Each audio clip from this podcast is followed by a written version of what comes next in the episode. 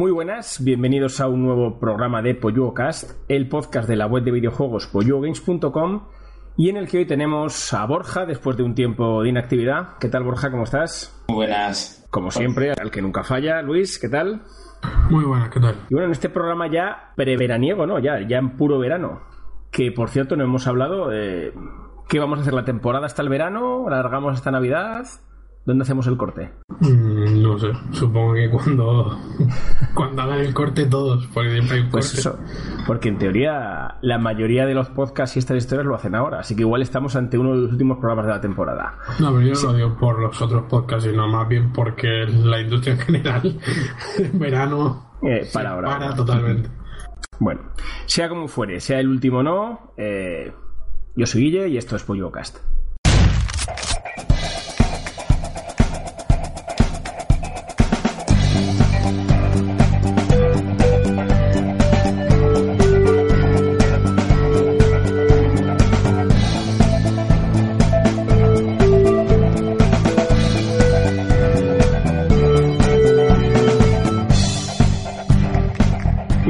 Semana que bueno, que realmente estamos grabando una semana más tarde de lo debido, porque la semana pasada nos lo saltamos y nos dejamos la noticia del anuncio, que no por esperado ha sido menos sorprendente, de la Super NES Mini. En esta moda que tenemos últimamente de vuelta al retro, que a unos gusta más que a otros. Yo creo que además tenemos aquí a dos representantes de los dos bandos, Borja por el lado de los amantes de lo retro y Luis por el que vamos a decir que lo aman menos. ¿Qué opináis de, de este lanzamiento? Hombre, era esperado, ¿no? Después de toda la buena acogida que tuvo la Mini NES, tenía venir que, que tenía muchas posibilidades de la, de la NES Mini, de la Super NES Mini. Ah, para mí estupendo, porque yo creo que sin ninguna duda, sin miedo a equivocarme, para mí seguro que ha sido la mejor consola que ha habido en la historia. Más que nada no por consola, sino por el catálogo tan inmenso y tan variado. La consola sale, por cierto, con 20 juegos más uno, que es este famoso Star Fox 2, que nunca llegó a ser lanzado, que ahora hablamos un poco si queréis del catálogo. Pero primero, Luis, ¿a ti qué te ha parecido la noticia? Pues un poco lo que ha dicho Borja, era previsible. De hecho, ya creo que hace tiempo en algún programa seguro que lo hemos nombrado. De que esto iba a acabar saliendo. Yo, a ver, no es que odie los retros. No, no. Yo lo que pasa es que. Odiarlo tampoco. Lo que pasa es que no. Esa postura de no, yo esto me lo compro para jugar, oye, mira, te lo compras para jugar, entre comillas, porque si quisieras jugar juegos de Super NES, te los podrías jugar todos sin necesidad de comprarte la consola. Entonces, hay algo más. Hay un componente nostálgico, hay un componente, yo qué sé, de coleccionista o. Pero jugar, jugar, si quieres jugar, puedes, y no ahora, hace 10 años que hay emuladores de Super NES que funcionan perfectamente. Bueno, también es cierto que hay jugadores que posiblemente jugaron en su momento a la Super NES, tengan ese componente nostálgico y que hoy por hoy no sepan a cómo hacer funcionar un emulador en un PC. O, o que directamente no tengan PC. O sea, también existe ese perfil. Mm, Bueno, a ver, Sí, es minoritario, está claro, está claro. y un PC que mueva un emulador de Super NES es que realmente no te falta un PC. Con el móvil puedes jugar perfectamente. Y tienes mandos que se conectan al móvil, o sea, es que. Sí, pero que, que entra dentro de, de un perfil un poco... eh, todo esto que estás diciendo que estoy de acuerdo, pero entra dentro de un perfil un poco especializado, que habrá mucha gente que igual jugó en su momento a las consolas estas, que ahora le haga ilusión retomarlo un poco y no tenga ni puñetera idea de- ni de Sí, cómo pero ver, en un móvil. el nada que así. está esperando ya Super NES Mini es porque está metido en la, en el- la industria en realidad. O sea, porque es, por lo menos tiene una cosa actual o sigue un poco los videojuegos o algo. Porque si no es que. A ver, no es el anuncio del GTA. Si no, si no Ya, ya. Si tienes una página de videojuegos, no te enteras de que va a salir la NES Mini tampoco. Entonces, al final, este público al que te refieres, si lo hay, habrá muy, muy poca gente. O sea, Ya. y más en todo caso cuando la consola esté en las tiendas y alguien diga, hostia, ¿sabes? Que te. va, Yo qué sé, el corte inglés y diga, hostia. Sí, que te encuentres con ella, ¿no? Mira lo que han sacado. ¿Sabes? Pero ahora, esta locura que hay de, de miles de reservas, no creo que sea ese público el que está reservando la consola como loco. No, pero aquí hay dos bandos, ¿eh? Aquí está el bando de que tú has dicho, nostalgia, la, la gente que ya en su momento jugó y que es coleccionista también a su vez, y está el otro bando que es la lacra esta que se quiere aprovechar de que saben que hay gente que si es nostálgica y si es coleccionista y se quiere aprovechar de anticiparse y pillar la consola para. para Sí, la especulación venderla. pura y dura. Exactamente. Pero aún así, vamos, yo creo que es un producto que Nintendo sabe vender mejor que nadie porque aunque ya, porque no la ha vendido mil y una vez, no por el, el sistema en sí de, de tener nosotros una adaptación de la consola que fue en su momento en pequeña, sino por eh, los juegos. Los juegos no la están vendiendo todos los años los mismos. Esos mismos juegos lo tienen en su, en su tienda virtual para comprarlo. Pero ellos saben que, que hay público para ese, para ese producto. Esa es otra, que si quisieras jugar lo puedes hacer y no quieres usar un emulador porque tus principios están más allá, es superior, eh, mm, puedes hacerlo en cualquier consola de Nintendo en la shop. O sea, es que tampoco... Sí, sí, pero que yo conozco mucha gente. Ah, yo el primero, yo tengo una máquina recreativa que, que tiene un ordenador de, de como corazón y que emula todo. Y tengo Raspberry y tengo portátiles que emulan, pero sigo queriendo tenerlos. Y es lo mismo, a lo mejor tengo el juego ya 20 veces en diferentes Claro. Pero sistemas. yo, pero- yo eso lo entiendo y me parece bien, pero lo que voy es que la compras por eso, por nostalgia, por coleccionismo. No la compras para jugar en realidad. Porque jugar, tú lo has dicho, puedes jugar en 30.000 plataformas que tienes. Que- pero yo creo que eso es obvio. O sea, me refiero. El punto de nostalgia está claro que existe. De hecho, desde el punto de vista de que hayan recreado con tanta perfección la maquinita antigua y tal, es porque quieren jugar a eso. Y es algo razonablemente natural, ¿eh? Porque es una industria lo suficientemente joven como para estar eh, sacando productos que son prácticamente de los inicios y que haya un, un perfil de gente que esté interesada. O sea, pues yo mismo, que estoy ya a punto de cumplir los 43, pues claro, ya estás en ese punto que dices, joder, esto es a lo que jugaba de crío y sí que tiene ese punto de hacer cosas que hacías de niño. Pero esto ha pasado también en la música con ahora el, el vinilo vuelve a estar muy de moda. Claro, claro. Claro. A ver, el- No. la industria de la nostalgia ha vendido siempre. Además, eh, sin ir más lejos, acaba de salir Crash Bandicoot Y la gente lo está comprando. O sea, Bueno, y eso, estamos- ahora- ahora- ahora- estamos ahora abriremos ese melón, estamos hablando de una cosa que. Yo, de todas maneras, ahí creo que son, sin entrar a, una, a valorarlo, son historias distintas, ¿eh? Porque yo lo que es eh, el poner al día cosas antiguas lo veo distinto a sacar cosas antiguas, que es lo que creo que está haciendo Nintendo con esto. Nintendo te está sacando la maquinita vieja sin cambiar nada. Y otra cosa es lo que hacemos ya, pues eh, las remasterizaciones y tal, que hemos hablado mucho de ellos, que si queréis ahora tocamos ese tema. Pero por dejar el tema de Super NES Mini, en cuanto al catálogo elegido, grandes ausencias, lo veis eh, bien, lógico. Me sorprende a mí particularmente que siendo el catálogo de NES interesante, obviamente es mucho menos mítico que el de Super NES, y esa reducción de 10 juegos, de 30 que hemos pasado, bueno, de 9 realmente a 21, eh, a mí me ha sorprendido, no para bien, claro. Sí, se antoja este caso. Yo también opino igual, porque y más que todavía hay más, digamos que tiene todavía un- mucho juego bueno que se han dejado en el tintero. Sí, sí.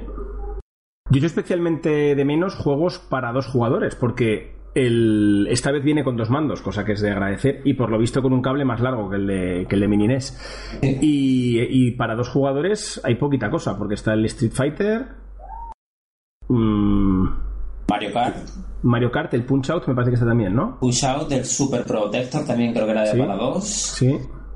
Y uff, ya No me sé, yo echo mucho de menos este, el de fútbol y tal, los echo mucho de menos. Los juegos estos de Nintendo propios además, porque aquí lo que parece que ha habido más problemas que parece que las licencias de los juegos de Super NES no son tan fáciles de gestionar como las la- eran las de NES. Supongo que alguna compañía habrá dicho, oye, pues mira, mm, este sí, pero por este otro, claro, pues echa de menos el Doble Dragón, todos estos juegos. Sí, pero aún así ellos, o sea, Nintendo como marca tiene sus propios juegos Nintendo Claro, claro. que sí que no lo han sacado. Los deportivos me sorprende a mí especialmente los que eran de ellos, que no los hayan sacado. El Super, por- Super Soccer, por ejemplo. por ejemplo, que- Super Soccer era fun- fundamental, vamos. A mí me parece fatal que te reduzcan en 10 los juegos y que encima te aumente el precio de la máquina. Hmm. Entendible y tal desde el punto de vista de lo que están haciendo. sí, sí, sí. Pues, yo no lo hubiera puesto a 80, lo hubiera puesto a 120, así te lo digo. Porque Y la sé que la van a vender igual, claro. Pero, joder, son 10 juegos menos por la puta cara. O sea, que. no, en teoría, cambio del mando también, pero, pero sí, sí. sí, pero el mando suelto no vale 30 pavos. Que es la diferencia que hay de, la, de la NES a la Super NES. Está claro. Y la cosa está que, a ver, mm, el problema que veo yo es que si a mí me dicen que no pueden sacar más juego porque no hay capacidad, pero es que, mmm, acordarlo de lo que os digo, en un par de semanas, si llega...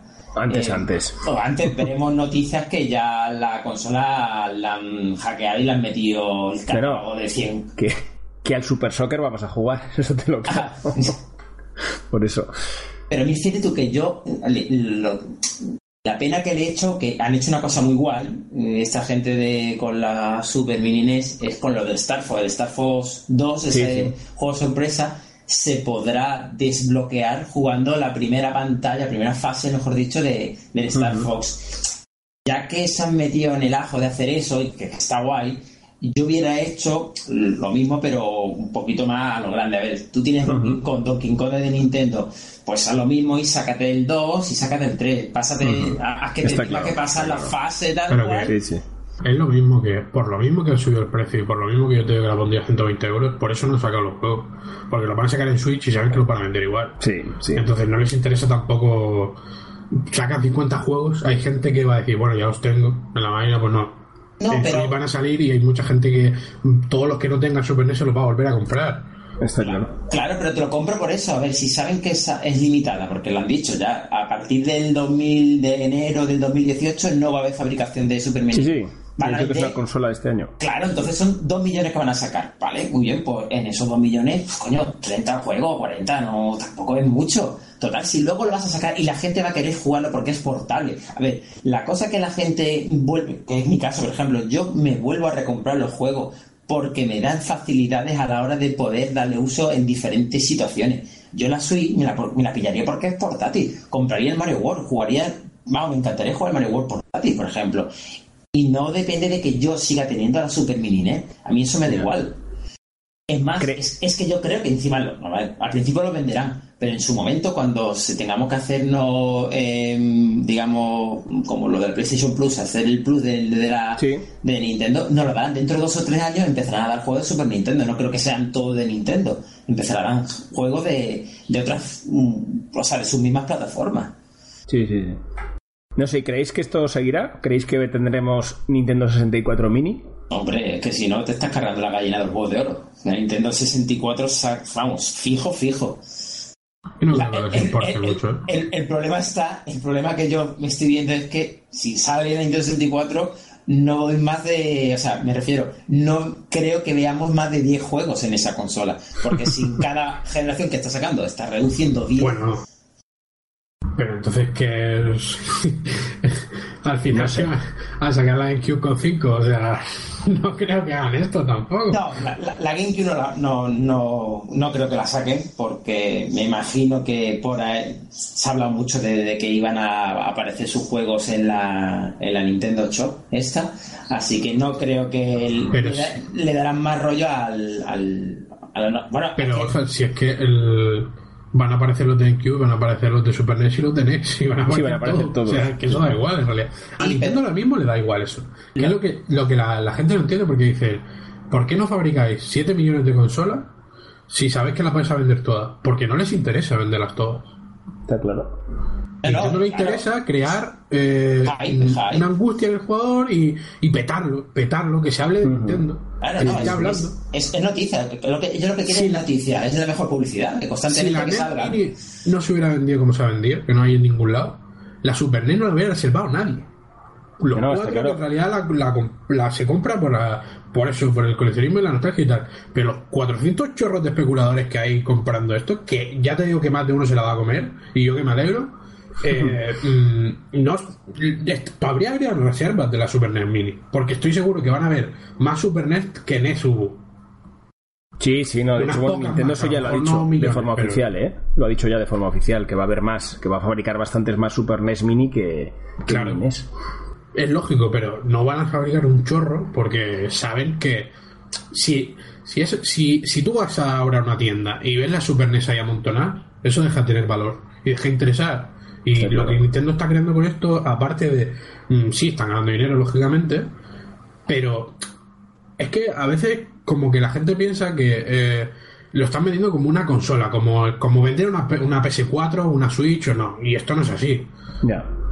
Lo están vendiendo como un producto que les está sirviendo para muchas cosas, pero no, no el principal motivo no creo que sea generar ingresos, porque generan muchísimos más ingresos vendiendo cuatro amigos, tío. Está claro.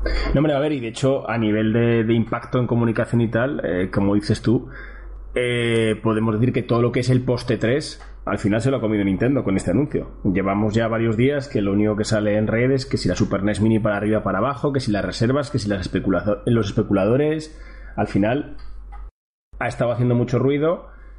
Y oye, si se lleva lo que se lleva vendiendo la consola y aparte consigue pues petarlo en las redes y en la opinión pública y tal, pues oye, una campaña de publicidad tiene muy rápida, ¿eh? Lo que dices tú, no ha, habi- no ha hecho falta ni anuncios, ni hemos visto grandes banners en páginas, ni historias, simplemente con el boca a boca y todo el día copando pues prácticamente todos los medios. No es un mal sistema de publicidad, hay gente que lo ve mejor que otros, es cierto que esa angustia que dices tú que genera en el jugador, pues hay gente que le puede parecer molesta, y yo lo entiendo también, yo soy el primero que reservé la mini NES y aún la estoy esperando. No llega a tiempo. Y ahora la he reservado dos veces. Es cierto que no tiene mucho sentido, pero por si acaso. Yo también, ¿eh? te digo- Así que con eso te digo todo. Por eso te digo.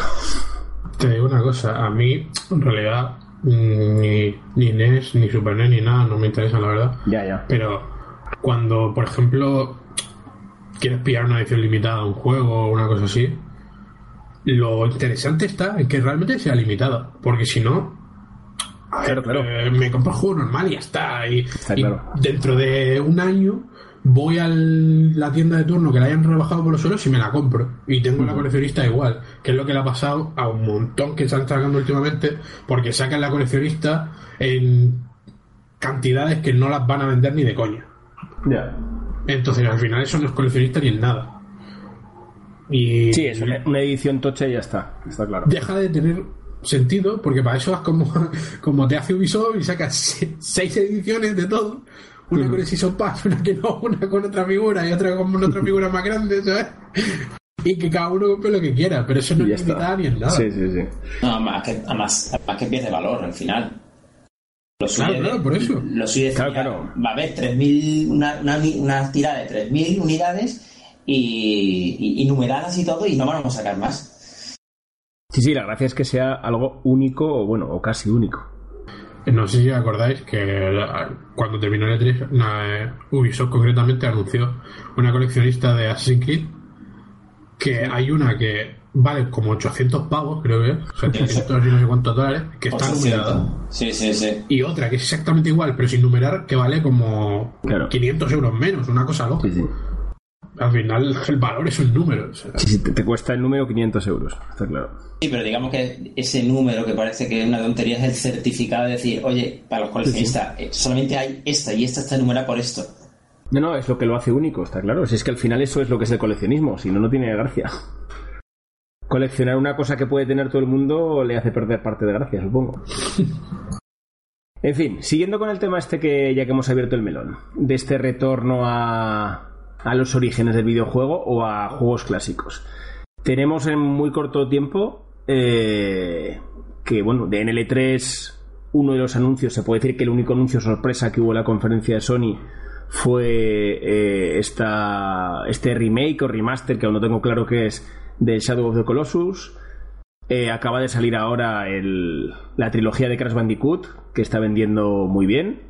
¿Por qué creéis que está habiendo este retorno ahora a juegos que en principio, pues podríamos decir que son clásicos en algunos casos o simplemente antiguos?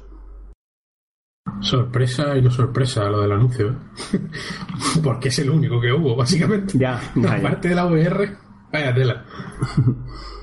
ya creo que lo hablamos en el anterior o en el, o en el otro, no recuerdo. Que yo, a ver, no me parece ni parecido Shadow of the Colossus con Crash Bandicoot. Shadow of the Colossus es un gran juego que eh, mm, no tendría por qué tener un remake desde mi punto de vista. Crash Bandicoot, mm, dejémoslo en que es un juego que, mm, bueno, tiene un remaster, remake o lo que es, como lo quieren llamar. Básicamente, al final los dos los han sacado por lo mismo. Porque van a ganar dinero con ellos. Que se merezcan el remaster, remake o no. Desde mi punto de vista, ninguno lo merece, pero por cosas distintas. Ya. Pero, por ejemplo, ¿vosotros a qué jugador creéis que apelan estos juegos? ¿A quién buscan? Cuando estas compañías dicen, venga, vamos a hacer el Crash Bandicoot otra vez. ¿A quién están buscando? ¿A que lo jugó? ¿O a nuevos? ¿O Yo creo que quieren comerse, o sea, quieren que el pastel se reparta para todo. Me refiero tanto a los que jugaron en su momento, mi caso por ejemplo, y para la gente nueva que lo desconozca, que le apetezca un juego plataformero, en el caso del Crash Bandicoot, ¿Vale? que sí que es verdad que PlayStation tiene muy pocos, me refiero a AAA, aunque no lo consideréis un AAA porque no es un AAA como tal, pero no es un juego indie tampoco, ¿vale? No, tiene, un presu- tiene un presupuesto detrás. Y es un juego plataformero que a los niños, para una época como, como es el verano, después del colegio y demás de las vacaciones, pues es fácil de vender. Vale, ahí quería ir, ahí quería ir. Eh, yo estoy de acuerdo en que busque a jugadores, pues como podemos ser nosotros, en caso de a los que nos guste o no, el tema del Crash Bandicoot, que en su momento lo jugaron, y en ese sentido sí que veo el concepto como el de la mini NES, de apelar un poco a, a lo antiguo. Pero, ¿de verdad creéis que esto a esos niños que estás diciendo tú ahora les puede entrar un Crash Bandicoot ahora? Con el tipo de control que tiene, con el tipo de mecánicas que tiene, que es un juego no. que es súper difícil si lo comparas con las plataformas actuales. Mm, yo es que no lo veo. O sea, yo de verdad que mis hijas juegan a, a- a maquinitas y yo sé que el Crash Bandicoot les duraría, pues eso, mm, Sí, pero no, es, minutos. pero no el simple hecho de que sea fácil o sea difícil. Me refiero al simple hecho, el tipo de género que es. Y al final es como una especie de. O sea, el PEGI que tiene es para niños. el- cuando tú vas a una tienda Sí, sí, en normal. ese sentido sí, pero, pero, pero claro, es un juego que está tan marcado por sus mecánicas, porque lo, a ver, un plataformas al final, joder, Yo no veo mucho control. para nada a los niños, pero Yo para nada. tampoco, yo tampoco, por eso. Básicamente porque el niño que tiene una PlayStation 4 es el típico que juega al Call of Duty y al FIFA. Oh, Eso pero, otra. Pero, no, hombre, pero no todos. Y el que quiere jugar a plataformas a comprar una Nintendo. Eso es así. Porque dime tú, si no, ¿a qué llevan jugando cuatro años con una Play 4? ¿A qué? Si es que no hay nada. Luis, entonces tú me dices que. Yo no sé cuánto llevarán vendido, pero vamos, llevan un porrón. Por lo menos. Todo los- eso es nostalgia. Todo eso es nostalgia. Sin duda. Pero Yo sin duda. Yo te compro que sea un 70% de nostalgia, pero El- un 30, yo te hay un compro- 30 que sí, que lo compras sin Yo saber. creo que es un 95%. No, sí, pero sin saber si, ¿eh? O sea, que la gente vea el zorrito o lo que sea el bicho este en, el, en la portada y diga, ah, juego para el niño, eso me lo creo. Claro. Ahora, que ponga y el niño diga, papá, esto lo has cogido en el corte inglés, devuélvelo, también. No sé Así como, por ejemplo, el Ratchet, que ya sabéis que tampoco es santo de mi ver. devoción, sí que lo veo, juego actual, que puede jugar un crío ahora, pero es que eso a eso no. Os voy a poner un ejemplo que he leído. No sé, no sé ahora mismo el medio que es, ni quién lo ha escrito, ni nada. Creo que es prensa extranjera, no estoy ahora mismo. No lo sé, pero sé que lo he leído hace como dos o tres días. Alguien ha analizado Crash Bandicoot Sí, y ha como, dicho, como Dark Souls dice, ¿verdad? exacto, que era tan difícil como un Dark Souls, Claro. ¿sabes? Pero y es eso- en plan, si un tío que se dedica a esto, que se supone que lleva jugando, yo qué sé, 30 o 40 años, le pone su Crash Bandicoot ahora y te dice que tiene una dificultad como Dark Souls, que me parece una comparación de puta mierda, es un análisis aberrante, porque esto no tiene sentido ninguno, no se parece en Dark Souls en nada, por muy difícil que sea. Eso Esto es compararlo para generar visitas, porque es una mierda comparar un juego así de esa manera. Claro. Decir que es un Dark Souls y ya, porque encima no dices ni los por qué. Eres un gilipollas, así te lo digo. Me da Claro. igual, es que, es que a ver, es que no tiene sentido. O sea, No, Luis, Luis, Luis. no se parecen en nada, tío. Claro, claro, yo, a mí me dicen, me lo comparo con, el Donkey Perdona, Kong. Para terminar, para terminar y te dejo. Pero a lo que voy es, si un tío que se dedica a esto y que juega le parece difícil para compararlo con Dark Souls, aunque, aunque en realidad lo haya hecho un poco con segunda, pero digamos que la dificultad la ha recordado a tal, es que el juego para un niño no es. No, eso está clarísimo. Y para un niño de hace 20 años, sí, pero para uno de los de ahora que está acostumbrado a que Ubisoft le marque todo, absolutamente todo lo que tiene que hacer, no es. Hombre, y que, y que los juegos de plataformas infantiles hoy por hoy son, in- incluso yendo a juegos, grandes juegos, vamos a ir a un ejemplo, quizás yo el último que recuerdo de este tipo, el Yoshi de Wii U. Pero hay, do- hay, hay do- hay dos varas de medir, Guille. Yo sé que Yoshi es muy sencillo, pero luego tenemos el Donkey Kong Country, el Sí, Tropical que ese. sí, que sí, que sí, pero, pero, pero por ejemplo, yo sí, sí que es un juego que va directamente enfocado a eso, que luego además sí que tiene sus diferencias de nivel y si quieres hacer todos los secretos y subir el nivel, se vuelve muy jodidete. Pero, sí ver. que es un juego que, es amable con ese perfil de jugador pues más menos experto. Pero es que el Crash, ya no solo por la propia dificultad que da- pueda plantear el juego, sino es que yo creo que lo que le hace tosco con los críos y con cualquiera que lo coja ahora es el propio control. Que es que es un control de hace mucho tiempo. Y eso se nota mucho. Yo, eh, además, que, que todo el público de Sony al final está enfocado a lo que está enfocado. O sea, Sony vende para gente. Eso, que se gasta el dinero en videojuegos. Sí, sí. Y los niños no se lo gastan, ¿no? Es decir, porque. Es eso, si no aquello. Si, alguien- si un niño se- o un padre compró una PlayStation 4 hace 4 años solamente para el hijo, sin que él juegue, ¿vale? Porque si no, entramos en otro tema. ¿Qué le ha comprado? Si el niño no es de los que, o sea, si es un niño que no le deja jugar a Call of Duty a GTA, El, Minecraft. el Un poco Minecraft, más. es que no hay más. Un poco más. poco más. sí. Porque si no, que lleva jugando ese niño tres años. Sí, a juegos de estos menores, al Snoopy, estas historias que han ido saliendo, pero que son juegos chiquititos y de dudosa calidad. Pero vamos, que yo tampoco, o sea, veo más difícil pillar el control de un, no en el control en sí, pero tener el vicio de un Call of Duty, de empezar a matar a Tokiski, que el control de un Crash Bandicoot, que es una plataforma mm, yendo hacia adelante, que no tiene, que sí que, sé, que, que entiendo que sea difícil, además, yo sé por qué el capullo ese escribió lo del Dark Souls, y- pero el tío tampoco ha explicado el porqué. El porqué está que cuando esta gente han hecho el remaster o remake, como le queráis llamar, el engine que han utilizado no tiene nada que ver con el Bandicoot anterior, es el Unreal. Y por lo visto, no sé el- cuál es la palabra técnica, pero por lo visto, el juego, cuando tú estás saltando a cualquier ítem o icono, el, mu- el muñeco se va moviendo hacia adelante o hacia la derecha o hacia la izquierda, que eso hace que sea difícil, porque tú no tienes el control del muñeco. Y por lo visto se dice, yo ya leí varios foros, que es un, error, un error de la propia... em, de la propia mierda esta gráfica y que con un parche van a resolverlo. Me ha gustado Yo- mucho la, la mierda esta gráfica, me ha parecido un término Yo sé lo muy que quiere técnico. decir. Se refiere a la hitbox. Vale, vale. vale, vale. Eso es que el, yo también he leído algo que era como que claro el- antes como que la hitbox era cuadrada y ahora Dice- es redondeada y como esquinas que no pillas bien o cosas así. Vale, vale, vale. pero Vale, que pero que lo de la comparativa con Dark Souls no es más que un intento de ganar visitas Sí, eso de cliquear, exactamente. porque no ni hitbox ni hostia no se parecen en nada o sea Pero claro, es que de, to- de todas formas que está de moda decir, o sea, está de moda comparar con un juego, o sea, no todos los juegos son metrovianos, no todos los juegos son Dark Souls, o sea, Sí, eso, eso me toca los cojones de sobremanera, eso es cierto. Llevamos una época que parece que es o todo es un Metroidvania, o es un Dark Souls, o es un Destiny. O sea, hostia, macho. pero te digo una cosa tiene su sentido esto eh Sí, tiene sentido porque es cierto que estamos en una historia que todo el mundo clona. Pero Claro, joder, es que, es que la originalidad ha desaparecido, entonces es normal que se compare es cierto que en el momento que un juego tiene backtracking ya es Metroidvania. Hostia, tampoco es eso. Que es que. eso es lo que iba a decir, es que si al final, al final todo es lo mismo, ¿no? Sí, sí, Es que- que por eso. Encima le estás quitando la identidad que está haciendo el juego, me está diciendo, coño, que no es un puto Dark Souls. Que es Me un- refiero que es cierto que hay muy poca originalidad, pero si encima de la poca que hay nos empeñamos en categorizarla en cuatro estilos, pues, pues aún es peor. Y, es- y esto es muy habitual, sobre todo además en la prensa del videojuego. ¿eh? Yo creo que es una forma, posiblemente lo que tú dices, Luis, de decir, venga, si pongo un titular de este es el Dark Souls de las plataformas, que yo no he leído ese análisis, pero entiendo que por ahí va, ¿no?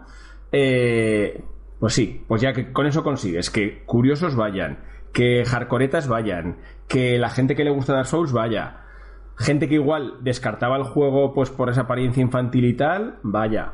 Bueno, No, hay gente que simplemente lee eso y dice, ¿qué coño va a tener que ver Crash Bandicoot con Dark Souls? Y pican en plan, a ver, ¿sabes? ya, ya, ya, aunque solo sea para ver qué pone, ¿no? No sé.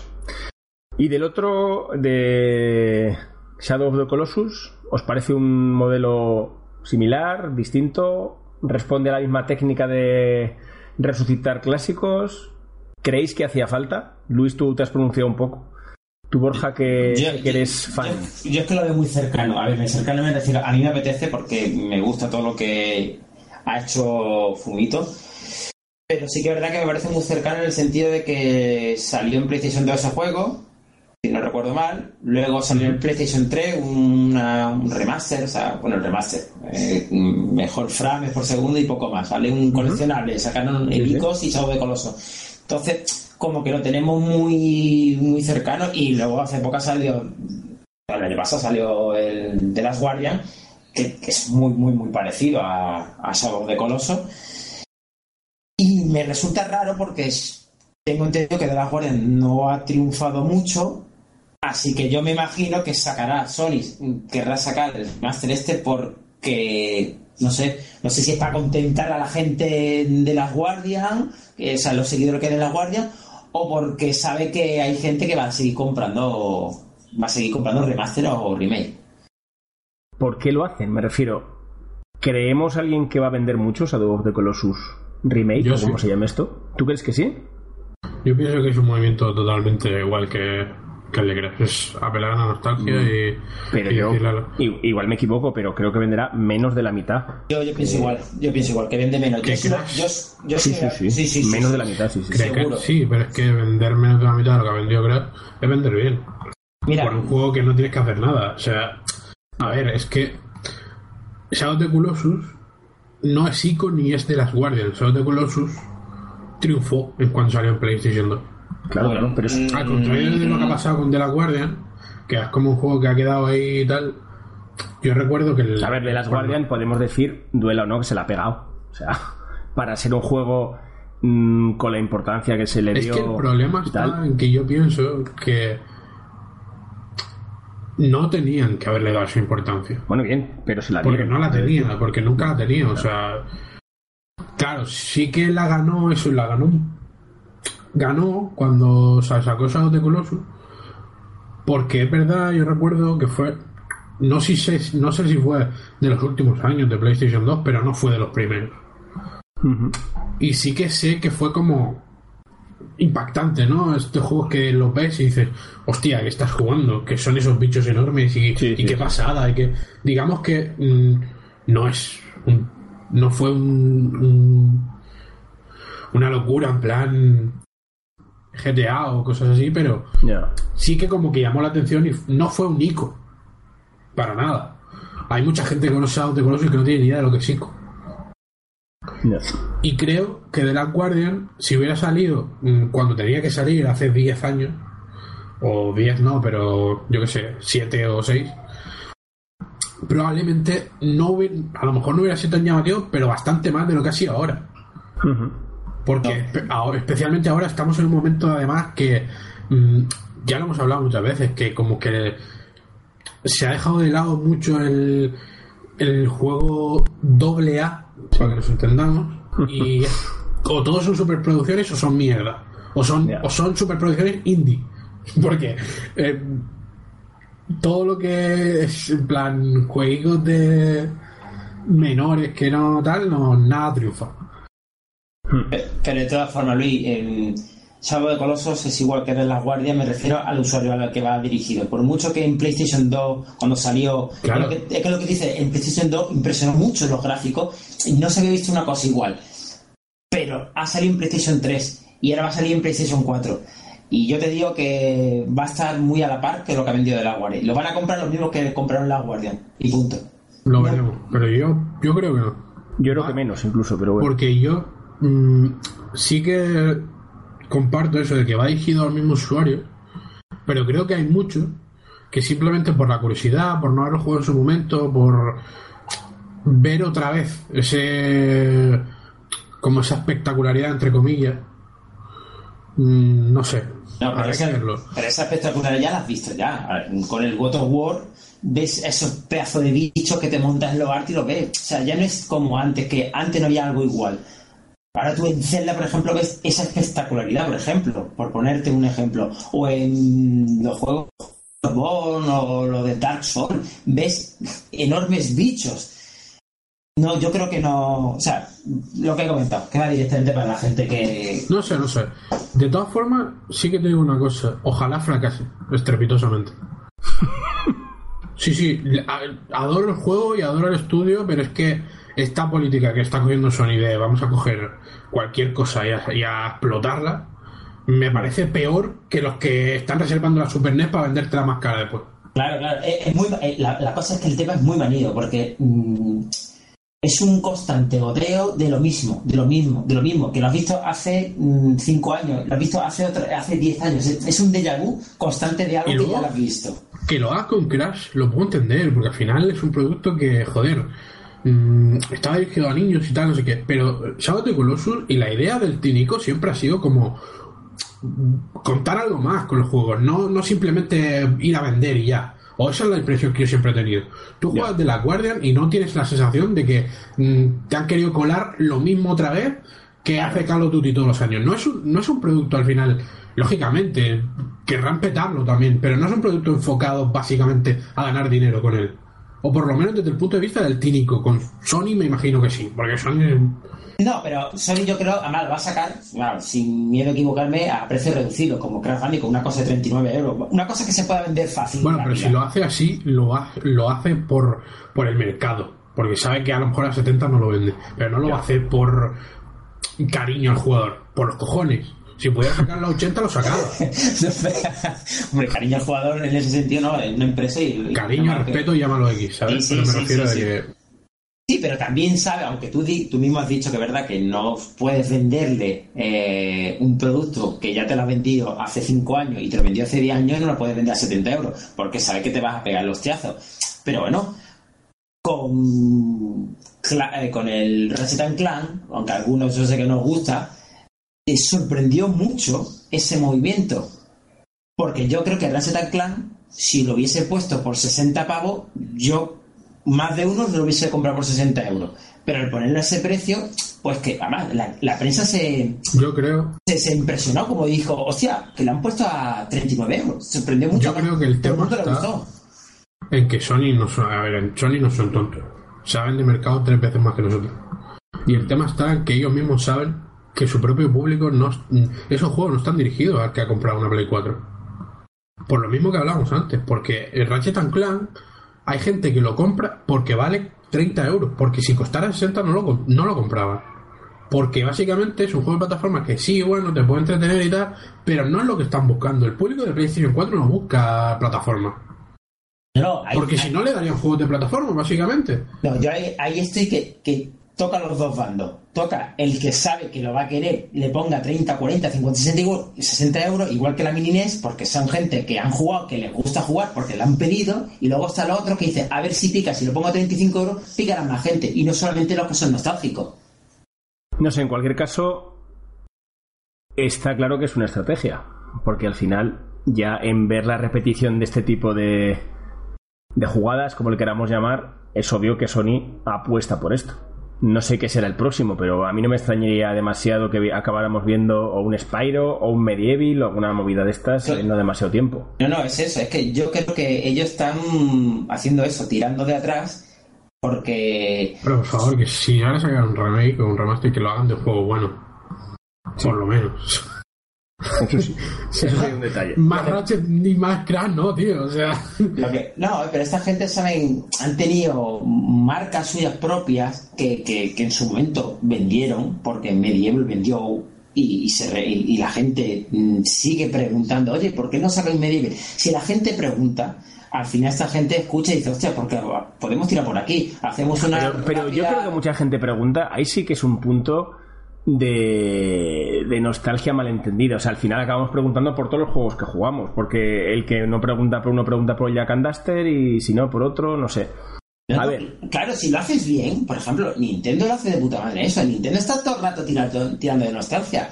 Nintendo ya, pero, pero, pero, es distinto. Yo claro, sé, no, claro, claro, a mí no me parece lo mismo, tío. No, no, que... no, no, no, no, me, me, me, he explicado mal. Me refiero que debería, debería hacer como Nintendo. Nintendo tira de nostalgia, pero te reinventa el mismo el juego suyo. Oye, su, su, que metan el Crash, el Shadow de Colossus y todo lo que quieras en el PlayStation Plus y se puedan jugar. Pero el juego, a ver, si quieres darle un pequeño lavado de cara, vale, pero que sinceramente, que a mí todos estos remakes de juegos que están tan superados y el Shadow of the Colossus, venga, ahí puede tener un pase porque por lo que he visto además, ahí sí que van a cambiar todo el control y todo ese tipo de cosas. Pero que es que, que no le veo razón de ser de ninguna forma. Y me parece una pérdida de tiempo. ¡Hala! Luego las ventas dicen lo contrario. Desde luego yo aún estoy alucinando con las ventas de Crash, ¿eh? No me las creo. No, pero es que están agotadas, ¿eh? Está agotada. Sí, que sí, que sí, que me, me tiene loco. O sea, para mí es algo absolutamente incomprensible. No lo puedo ni analizar. O sea, no, no lo puedo entender, de verdad. Hombre, porque tú, por- porque tú, a ver, porque tú comparas. Y yo por No, mí- que no, que de verdad que no, pero me refiero que, No yo entiendo nada, mucho más que, entiendo lo, que lo del Ratchet, el Ratchet a mí es un juego que no me gusta, pero que entiendo perfectamente que venda un huevo. Porque es un juego que sí que es cierto que es razonablemente actual en todo, lo hicieron muy bien, o sea, la verdad es que el juego parece un juego de ahora y está bien. A mí no me gusta porque no me gusta, ¿vale? No hay ningún problema. Pero es que esto a mí me resulta un juego que ya en su momento pues tampoco era una locura y es muy viejuno. Sí, pero, pero vendió y saben que van a vender. O sea, es un juego. Sí, que sí, que sí, que eso está claro. Pero que, mm, mm, no sé, espero que dentro de un tiempo no hagan remasterizaciones del Candy Crush, porque murió ahora, ¿sabes? Ya, ya, ya. Lo que pasa es que si es, un, si es un producto estrella lo- lo- y no saben de qué manera volver a traerlo o si lo quieren traer, prefieren primero ver las bases, porque nadie nos dice a nosotros que ahora, que, que no lo creo y espero que no lo hagan, más que nada porque no confío en, creo que es Acclaim, ¿no? La, la compañía que, o Activision, ¿no? No me acuerdo. Activision, cuál- Activision. Activision. Yo no confío en esa compañía. O sea, Crash venía de Naughty Dog, aunque vosotros digáis que Naughty Dog en esa época no tenía que ver a la de ahora, pero eran gente que sabía lo que estaban haciendo. Y hicieron un juego que en su época, en, su- en la PlayStation, pues, pues fue algo que llamó mucho la atención. No, no, No sí, sé. lo macho, pero, pero- en su momento fue algo. Yo me acuerdo de, de, de comprarme. Mira, yo te voy a decir una cosa. En su momento que era Bandicoot vendió, porque Nintendo 64 estaba comiendo un cagao. Claro. Porque tú no me digas a mí que Mario 64 se parece en algo a esto. No. Y le da 300.000 vueltas, tío. Está así los luz. sí, sí. Claro, pero claro, pero es que. Pues ya está. Pero es que De hecho, el pero- mejor Crash, sin duda, era el de coches, que se estaba bastante bien. El Crash Team Racing, El no, es verdad, mejor juego está crack bien. está a años luz del peor Mario, tío. O sea, Sí, sí, sí. pero es que es así. Pero no, pero y esto claro. vendió porque Play 1 habían 400.000 chorritones y nadie tenía un Nintendo 64. y la gente tenía que comprar su juego de plataformas porque en aquella época estaban de moda y compraron el que había. Y ya está. Porque si no, dime tú, mm, ¿dónde? Joder, es que hasta, un- hasta el Sonic Adventure de Dreamcast era muchísimo mejor que este juego. No, y, y en PlayStation había mejores plataformas. A mí Clonoa, por ejemplo, me parece un plataformas infinitamente mejor que Crash Bandicoot. Excelente, ¿No os ¿no? acordáis del Clonoa? Sí, sí, yo me acuerdo del gato este volador, no Sí, me sí, parece, sí. Con, con gorra voladora. Vamos a ver, Crash Bandicoot mm, tuvo que hacer algo bien porque vendió el 1, vendió el 2, vendió el 3, se, Sí, que sí, que sí. se sacaron el de coches, algo hicieron bien esta gente. Hicieron bien vender la consola, lo mismo que hizo bien Gran Turismo.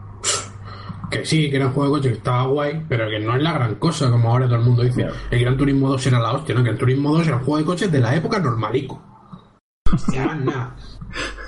Luis, por Dios, el Gran Turismo para la consola que era, que una de 32 bits, mm, fue un Pero yo no estoy hablando de gráficos, ¿eh? Bueno, de todo, de controles, de todo. O sea, nunca habías jugado. El, juego antes de coche que yo había jugado antes de jugar Gran Turismo, que era el Daytona USA, que era de recreativa, que tenía dos Sí, circuitos, for Speed y tal. que no tenían, que tenían entre cuatro circuitos y además que te puedes elegir dos coches. Aquí, coño, las cosas como son, que ahora el Gran Turismo mm, está de pasadas, muy bien, pero en su momento fue la, la puta hostia. Bueno, en cualquier caso, yo sigo insistiendo que se puede conciliar este tema de- del amor por el retro e incluso de darle al nostálgico su tema sin tener que basar prácticamente tu política de lanzamientos en juegos antiguos. Joder, me da- yo prefiero, sinceramente, aquí creo que la que está llevando la política más nociva de las tres, si quieres de las tres de siempre, es Sony. Porque al final, la de Nintendo, con las consolitas estas aparte, y luego la usura a la que nos someten con las tiendas virtuales, porque es cierto que se pasa en tres pueblos, porque te venden el mismo juego 17 veces y a precios mm, desorbitados, pero bueno, ahí está. Microsoft, en mi opinión, en ese sentido lo hace mejor que ninguna. Oye, retrocompatibilidad y a tomar por saco y nos olvidamos de esta movida. Sí, sí, pero vamos, lo hace Microsoft porque no tiene otra manera. No, Bueno, bien, escucha, que vale, que, que ha sido la consecuencia, pero para una cosa que se hace bien tampoco vamos a castigarles, eso está de puta madre. Sí, sí, sí, no, sí, pero me refiero, dependiendo de cómo pasan las cosas, Tiene una- más mérito o menos, sí. Claro, claro. Ya, ya. Bueno, Claro, en cualquier caso. Está claro que Sony es la que más mm, trapala es en esta aspecto. También te, también te digo una cosa, mm, trapala, pero al final el Ratchet and Clank vendió de puta madre, el Crash Bandicoot se está saliendo y encima creéis que también va a vender el Shadow of the Colossus, pues entonces, pues bueno, no están tan equivocados. Obviamente hay mercado, porque la gente lo compra. Y tampoco podemos decir ahora que no hay juegos. O sea, por ejemplo, que Crash Bandicoot haya vendido no es aunque una sequía de lanzamientos. O sea, eh, ha vendido porque por alguna razón que no alcanzó a comprender la gente lo esperaba. Bueno. O sea que acierto en este sentido. En fin. Ya dejamos este apartado retro y vamos a otra noticia súper reciente de hace un par de horas. Estamos grabando el jueves 6 de julio. Eh, Nintendo en su página web ha confirmado ya el lanzamiento del Nintendo Switch Online, que es el soporte, bueno, este famoso servicio de, juego online de Nintendo, polémico, porque va a ser con dispositivos móviles, ya hemos hablado de él, y que se lanzará, eso sí, capado, el 21 de julio, coincidiendo con el lanzamiento de Splatoon 2. Me sorprende ya de, salida el nombre, Nintendo Switch Online, porque me sorprende que siendo un servicio de Nintendo, este lleve el nombre de la Switch. Entiendo que dentro de X años, 5 o 6, o cuando sea, Nintendo sacará una nueva máquina. Bueno, yo me imagino que más que nada para. mm, porque están vendiendo. Aunque Nintendo de por sí es una marca top en lo más alto y vende nada más que con su nombre, me imagino que será más que nada también para darle nombre a la Switch. Sí, sí, supongo. En cualquier caso, lo dicho, dispositivos móviles y como grandes, vamos a decir, como grandes anuncios, pues va a estar, insisto, ahora solo preparada para, para Splatoon 2. O sea, va a tener funciones limitadas. Dará acceso al Splanet 2, que va a ser el sitio en el que podemos ver pues, nuestras estadísticas, la de nuestro equipo y tal de- del juego. Nos va a permitir invitar amigos y utilizar el chat de voz durante las partidas y mandar invitaciones, básicamente. Al final es un servicio, por lo menos en inicio, ultra sencillo, en el que está simplemente lo mínimo indispensable. Y la gran polémica, que en su momento, bueno, ya estaba más que confirmada, pero ahora ya es absolutamente oficial, de que va a ser mm, a través de dispositivos móviles. Esto sé que a Luis le gusta especialmente. ¿De verdad, ¿De verdad quieres que diga algo sobre esto? Sí, deberías, hombre. Una puta mierda. Yo creo, yo creo que te has quedado corto, ¿eh? Porque la verdad, siendo serios, aquí han pegado un. No se puede ser serio porque ellos mismos no son serios. No, ya, ya, pero Esto es un cachondeo así. el patinazo este es brutal, brutal, brutal. Yo mm, no, no sé, no sé. Cada vez que escucho Nintendo decir que este año sí va a ser nuestro año en el sentido del online, de ofrecer los servicios mejor y demás, yo, creo que va para atrás como los cangrejos, que no avanza. Y mira que tiene, tiene la competencia que, que te puedes copiar ya que lo hacen ellos. No sé por qué se... Además es súper rocambolesco todo, tener que comprarte un...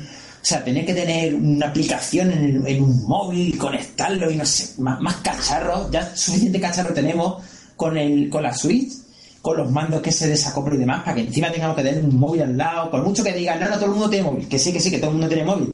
Pero hay niños que no tienen móviles. O, o quiero creer que no todo el mundo, los niños, que no, que no todos los niños tienen móviles. Y los niños pueden jugar a... Podrían jugar tranquilamente al Splatoon. Yo creo que alguna explicación tiene que tener, porque obviamente estamos hablando de una aplicación, de una app. Eh, ¿Por qué no integrarla como aplicación en la propia Switch? Sí, sí, sí, sí, es que no, no, no tiene sentido, no sé. Ya de por sí. Que, que es tan rocambolesco que tiene que tener alguna explicación que no vemos ahora, porque Pero entonces, ¿por qué tanto secretismo? Es que yo no lo, no lo entiendo. O sea, ya salió la consola, ya por mucho que digan que sale el año que viene la- las funciones del el online todas al descubierto, coño, ve diciéndolas ya, ¿qué más te da? Total, si ya has dicho lo que va a costar.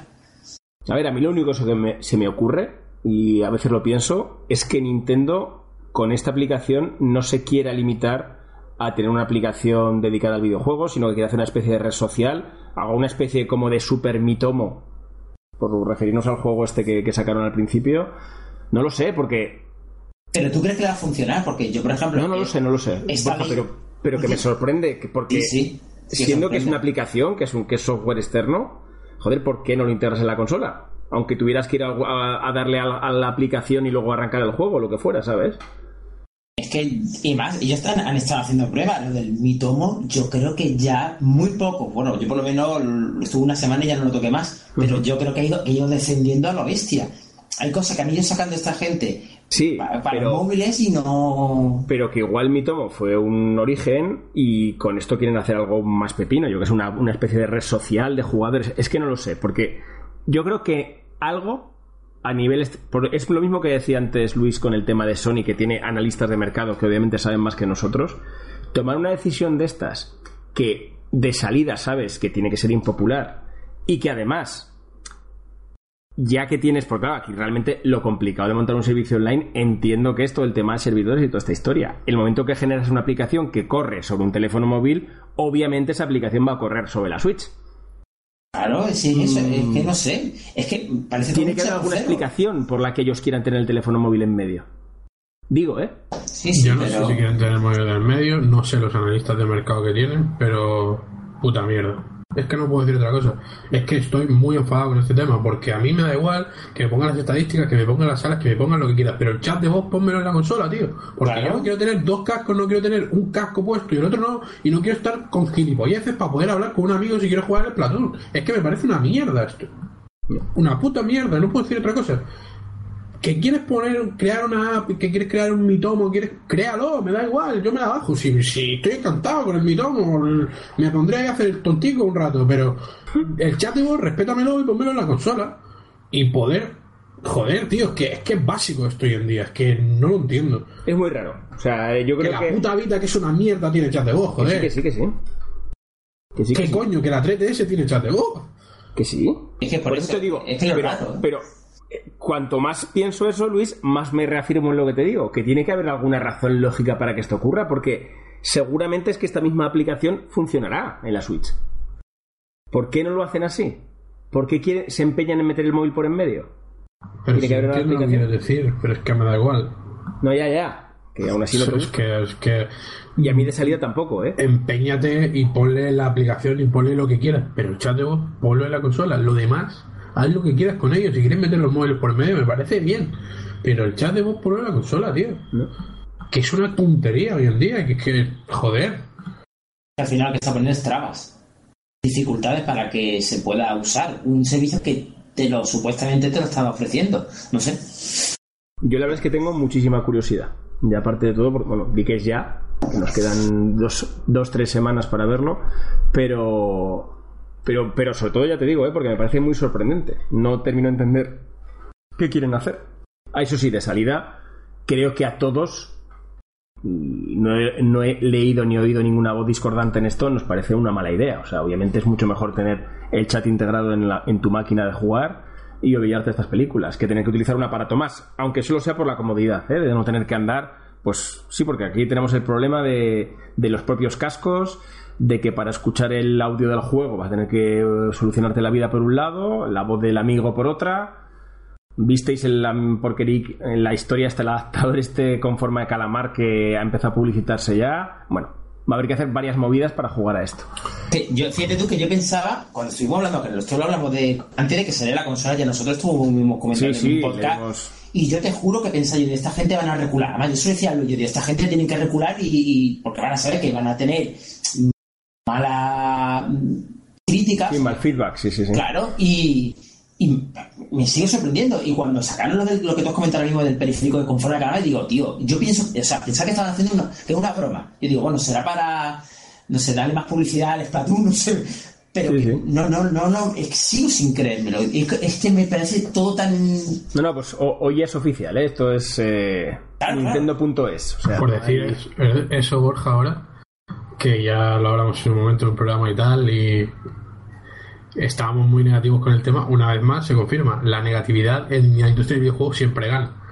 Si algo se anuncia mal, acaba saliendo mal, menos Rain, que no sabemos lo que pasó, nunca lo sabremos. Eso fue un milagro, Pero un eso, milagro. pero eso es lo único que salió bien. De todo lo demás, si te dicen, no, es que esto va a tener un poquito, eso va a ser una mierda. No va a tener un poquito, va a ser un mierdón. O sea, cuando dicen que algo es un poquito malo, es que va a ser un cagarro. Y no sé, noticias, la verdad es que no estamos, como hemos dicho, en periodo preveraniego. Yo, si quieres, traigo la de todas las semanas. A ver, de Player and Now. Joder, macho. Se han visto nuevas imágenes del mapa nuevo de Sertio que van a poner y lo interesante en realidad es que el, el director del juego ha dicho Sí. que ha leído en varios sitios o que le han publicado en Twitter no sé qué que en seis meses no van a terminar el juego ni de coña. Y la comunidad ha dicho reto aceptado. En seis meses estaremos fuera del IACES o sea se supone que mm, en enero estará la versión final del juego. Hilando un poquito también ha dicho por cierto ha hablado de, de DayZ y ha dicho que la diferencia es que DayZ tiene su propio motor y que se lo tienen que montar todo y que ellos usan en, en Unreal Engine 4, que si no lo digo, que es mucho más fácil desarrollar y que entienden que por eso los de Volmar van mucho más lentos. Pero esto lo digo principalmente porque hace como dos o tres días ha salido Mini DayZ para móviles Ajá. que la ha publicado la gente de Bohemia, eso es, es una, un juego, una aplicación, un juego oficial, que está bastante curiosete. Me, me ha hecho gracia, ¿no? no en realidad no es DayZ porque para mí, por lo menos lo interesante de DayZ es que es online y que los otros supervivientes te la pueden liar o te pueden ayudar o que sea, y aquí creo que si los supervivientes son parte de la IA, no lo tengo claro porque no he conseguido avanzar mucho. Casi todo el rato me matan porque es bastante complicado. Pero está curioso porque es todo en 2D, como pixelado, y el que haya jugado de Z verá que están todos los edificios más icónicos recreados igual y tal, y está bastante, bastante chulo. Muy bien. No sé, ¿tú, Borja, tienes por ahí alguna noticia? Eh, La verdad es que no. Pues la vamos a pasar no. a hablar un poco de lo que hemos jugado estos días. Bueno, que lo primero quizás, pues ver que si después de las rebajas de Steam hemos adquirido algún juego nuevo y bueno, hemos podido aprovecharlas. Yo creo que además en este caso Luis y yo ambos estamos dándole ahora al, al The Walking Dead eh, Season 3. Que no sé, creo que coincidimos Luis que nos está gustando bastante, ¿no? Sí, de hecho, yo, a ver, supongo que es un problema que tengo. que tendría que ir a algún médico o algo, que, yo de la temporada ya no me acuerdo de nada, ¿sabes? Yo juego las cosas, me flipan y a los tres meses ya ni me acuerdo de lo que he jugado. Del final, y esto sí, o sea, el- el- digamos que lo importante sí, Sí. pero mm, a lo que voy es que no sabría decirte si es mejor que la temporada 2 en realidad. pero deduzco que sí. Te está sabes que te está gustando, ya está, ¿no? sé que me está gustando mucho. Entonces, no recuerdo que la, segunda me gustara tanto. La primera sí que quizás incluso más, no lo sé. Pero también sí. porque era la primera, que es Claro. Que es bueno que es el momento en el que además nos sorprendió lo que es el juego Claro. como tal. Porque el juego y el sistema entero. Porque eh, esto es, esto es. Porque bueno, si, si queremos decir primero lo malo para quitárnoslo de encima, seguimos con evolución cero en todo lo que tiene que ver tanto con aspectos técnicos como con, con la propia jugabilidad. De hecho, yo sí que tengo la sensación de que de los tres Walking Dead es de largo en el que menos se juega. O sea, incluso a nivel de Quick Time Events hay muchísimos menos, por ejemplo, que en el 2. No sabría decirte, pero sí que mm, yo personalmente creo que está como el, el cel shading este que hacen Sí. ahora, Sí. me da la sensación de que está más pulido. De que yo lo que creo es más, que- más redondico, ¿sabes? Como que no, hay partes que antes estaban como más pixeladas, más... Sí, sí, quizás está mejor. Sí, bueno, a ver, al- algo irán mejorando, pero sí Hombre, que es lo que sí cierto. está claro es que el motor es el mismo. Sí. Y a nivel de animaciones y tal, ostras, está Sí, bueno. viejote a un nivel ya exagerado, ¿eh? Incluso yo, por ejemplo, echo mucho de menos que en un juego en el que depende tanto de la narrativa y aparte cuenta historias duras y tal, joder, lo que son las expresiones faciales están guay porque como es el tono este cartoon, son muy expresivas, Sí, sí. pero se queda ya cortito, se queda ya cortito. Pero bueno, estos juegos al final se hacen grandes o no por su historia y en ese sentido yo creo que es un acierto todo lo que ha sido el cambio de, de personajes, que aunque vemos personajes que salían en las entregas anteriores, pues lo que es el grueso de la historia está con personajes nuevos, muy carismáticos desde el principio, porque yo creo que eso, a mí por lo menos lo que me sorprendió, es que además a ti alguna vez te leí algo en el grupo y tal que pusiste, que a los 15 minutos ya te interesa. Y eso es difícil de conseguir con personajes nuevos. Sobre todo cuando el grupo de personajes anteriores, hostia, ha estado prácticamente durante casi dos juegos llevando el peso de la historia. Y en ese sentido, muy bien. Yo creo que. el- es decir, el cambio este de. Es que, claro, es muy complicado. Cuidado con el Sí, sí. spoiler, ¿eh? Cuidado con Claro, que el tener Es- mucho cuidado, Es muy sí, complicado, sí. Pero que el cambio de. como de. de entorno, digamos. Sí, es que sí, sí, sí. no es entorno, porque sigue siendo el mismo mundo, Walking Dead, apocalíptico y tal. Pero como que te mete en, en la piel de otra. de otro. De otro tipo de personaje que no habíamos visto hasta ahora. Desde otro Eso punto es. de vista, por lo menos. eso es, eso es, eso es. y, No, no, y, creo y eso lo hace súper interesante, ¿eh? y además creo que es la vueltita que necesitaba, porque Mm. en la misma línea quizás ya iba a ser demasiado lo mismo. Sí, sí, sí, sí.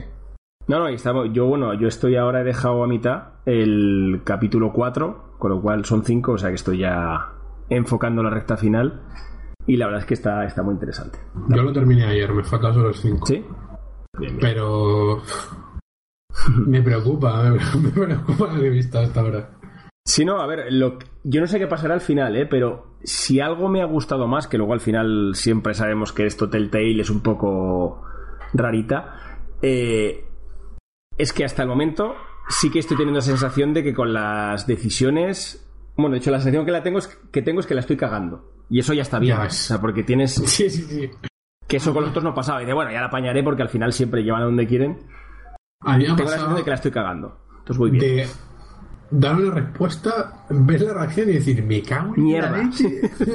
o sea, la que él ya va aquí ya- y empezar a desmadrarse todo en una, Sí, sí. en una dirección en la que ¿qué ha pasado? Si, si vamos por este carril y de repente vamos en dirección contraria. Sí, sí. A mí hay una que me preocupa mucho en particular, porque al final de cada episodio te salen unas estadísticas de cómo el resto de los jugadores, bueno, de, de- del resto de jugadores que han hecho. O sea, una estadística a nivel mundial Sí. te dice, venga, pues el 50% ha hecho lo menos que tú. O sea, lo mismo que tú.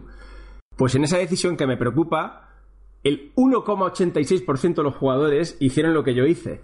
Con lo cual, estoy, estoy muy, muy preocupado. Pero bueno, ya veremos qué pasa al final. En cualquier caso, bien, pero lo de siempre. Mm, al que no le gusta esto, es difícil que sea un buen sitio por el que entrar. Y sigo diciendo que tiene que renovarse. Porque yo creo que The Walking Dead sobrevive mejor que los demás. Primero porque se curran mucho más que en el resto de juegos de, la, de Telltale las historias. Pero aparte porque ya los dos juegos estuvieron muy bien. Es el que nos enganchó. La historia, pues cuando te has metido ya en esto, pues, pues es interesante. Pero es cierto No. que Telltale tiene que dar una vuelta a esto ya. Y que, a ver, es, es mucho más fácil en realidad Claro, hacer. Que le darle picorcito a esto que, esto es, esto es, sí, sí. que, sí. a, que a otras historias, porque, a ver, es el mundo el que es y todo se tuerce en décimas de Claro. segundo. Claro. Bueno, de hecho es la misma táctica que la serie. O sea, en la serie de televisión, Sí, al final parecido. The Walking Dead se basa en, en tenerte 38 minutos contándote mierdas y en los dos últimos minutos te cuenta una cosa que te deja en el culo torcido y ya estás flipando para el próximo episodio. Que es Claro, la es técnica. Además, tiene sentido porque la serie está basada eh, En los los cómics. cómics, aunque son una historia diferente, pero es que el videojuego supone que tiene muchas similitudes con los cómics. Sí, sí, sí. Entonces, lógicamente, se tienen que parecer Es la técnica. mucho. Sí, sí, sí. Está claro.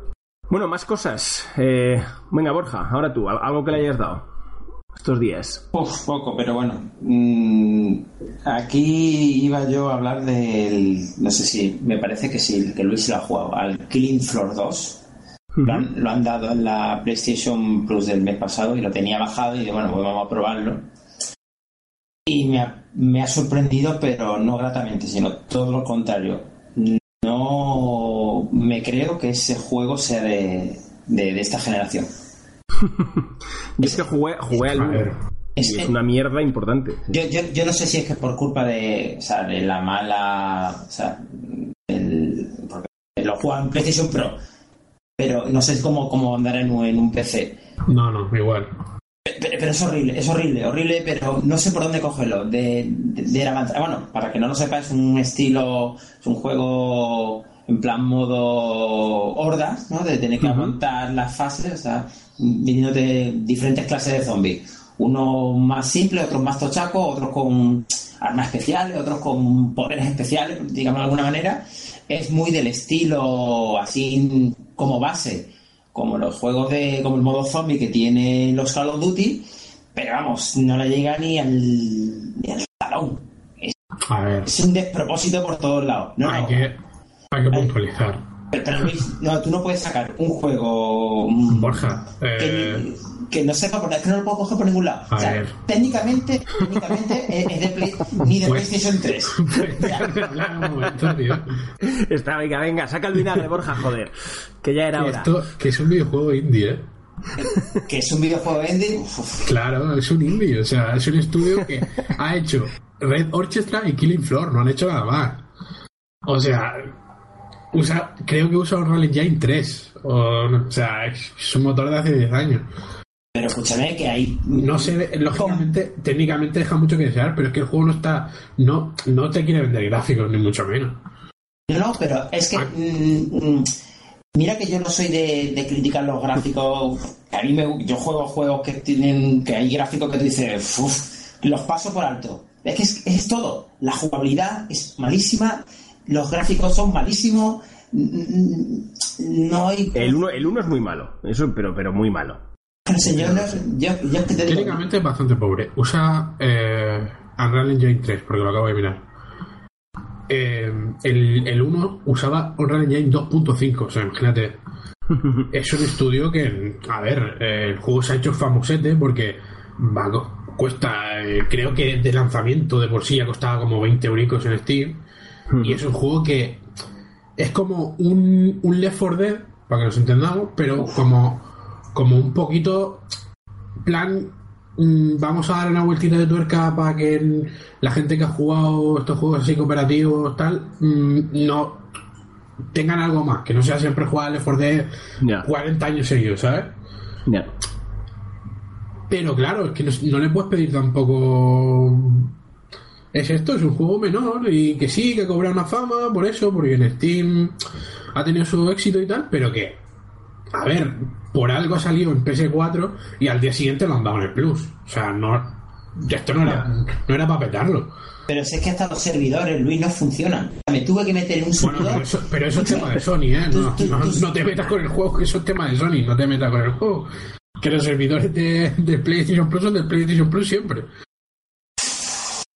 Tío, yo no vamos, yo. mm, me- me- Daba asco, daba asco, esa es la palabra.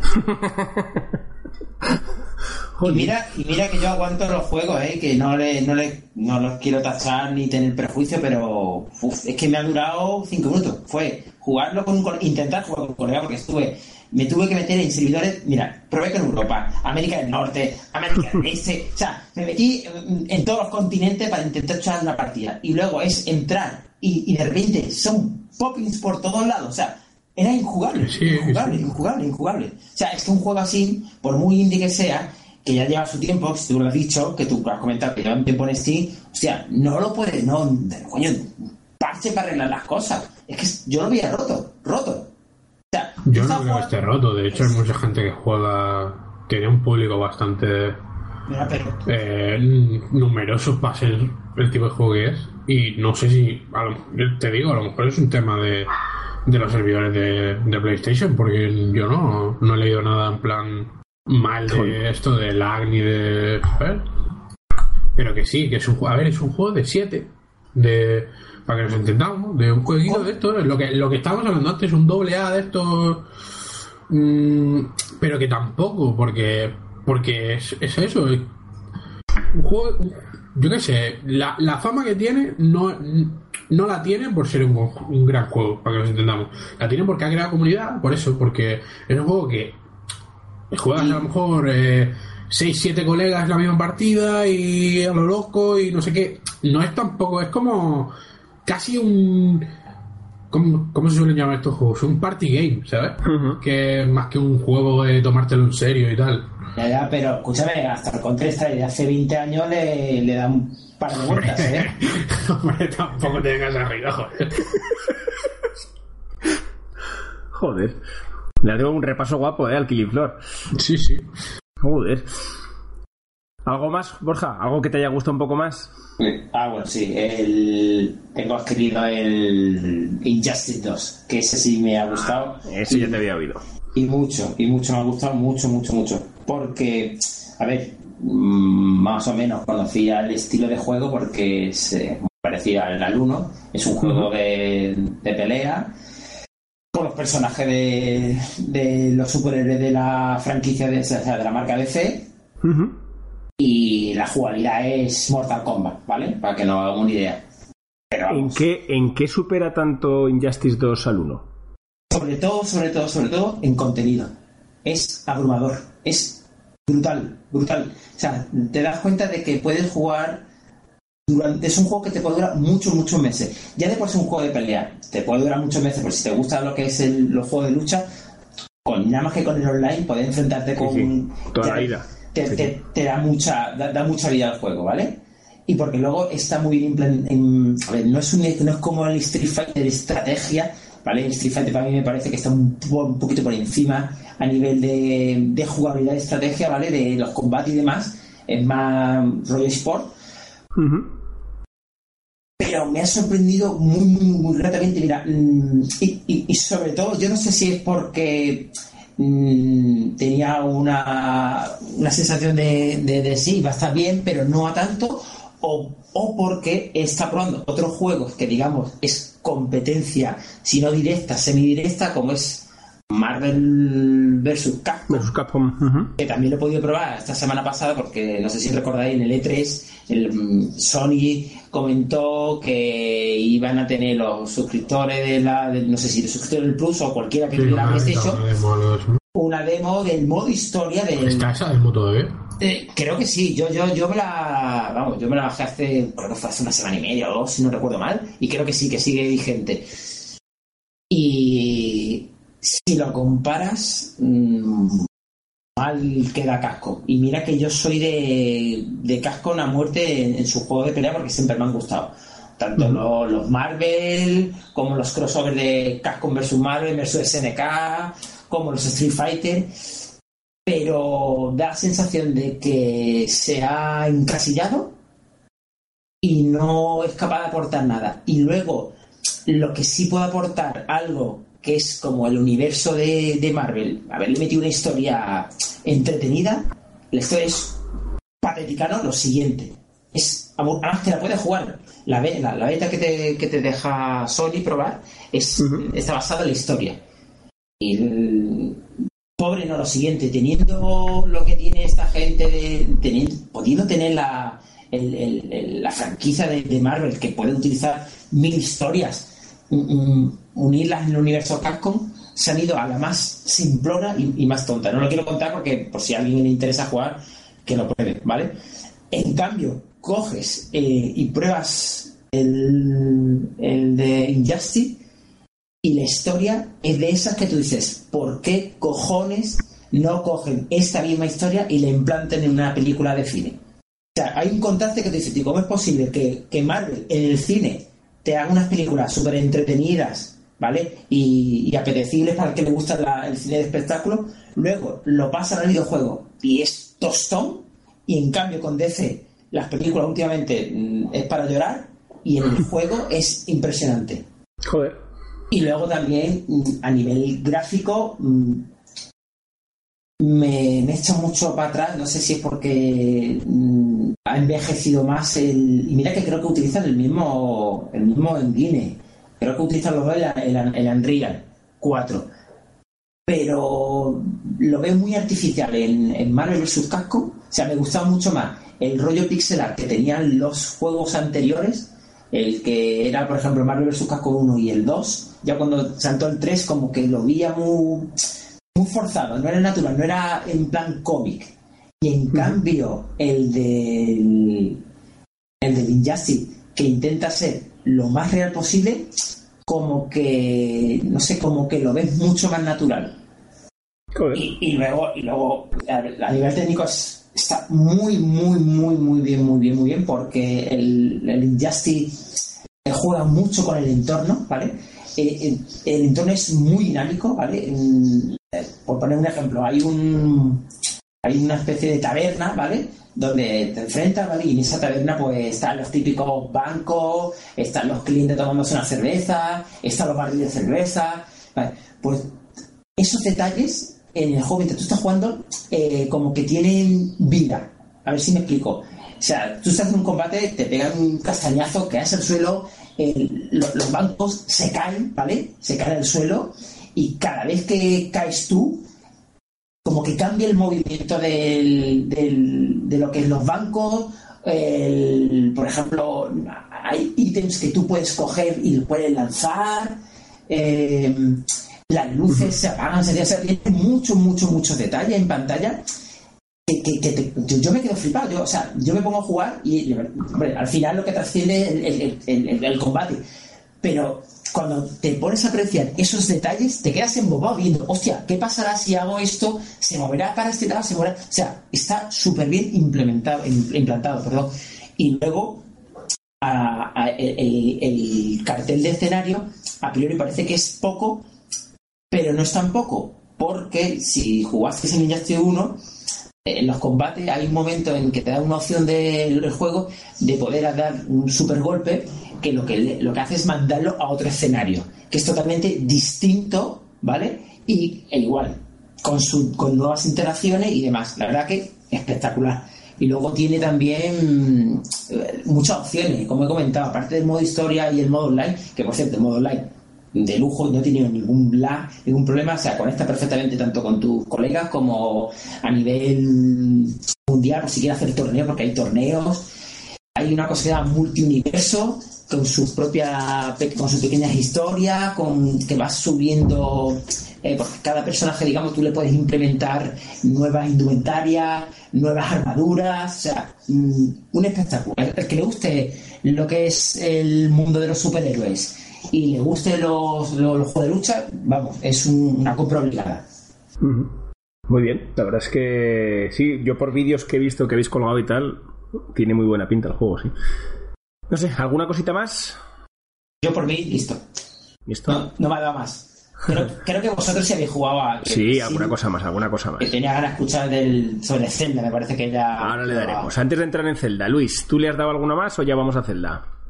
Eh, a ver, yo estos 15 días he podido jugar, que no lo habéis hecho en su momento, al South Park, Ajá. la vara de la verdad. que, a ver, es un juego básicamente que te hace reír. Mucho. No, no se puede decir más, o sea, es un rol por turno muy, muy basicote y tal, Sí. yo qué sé.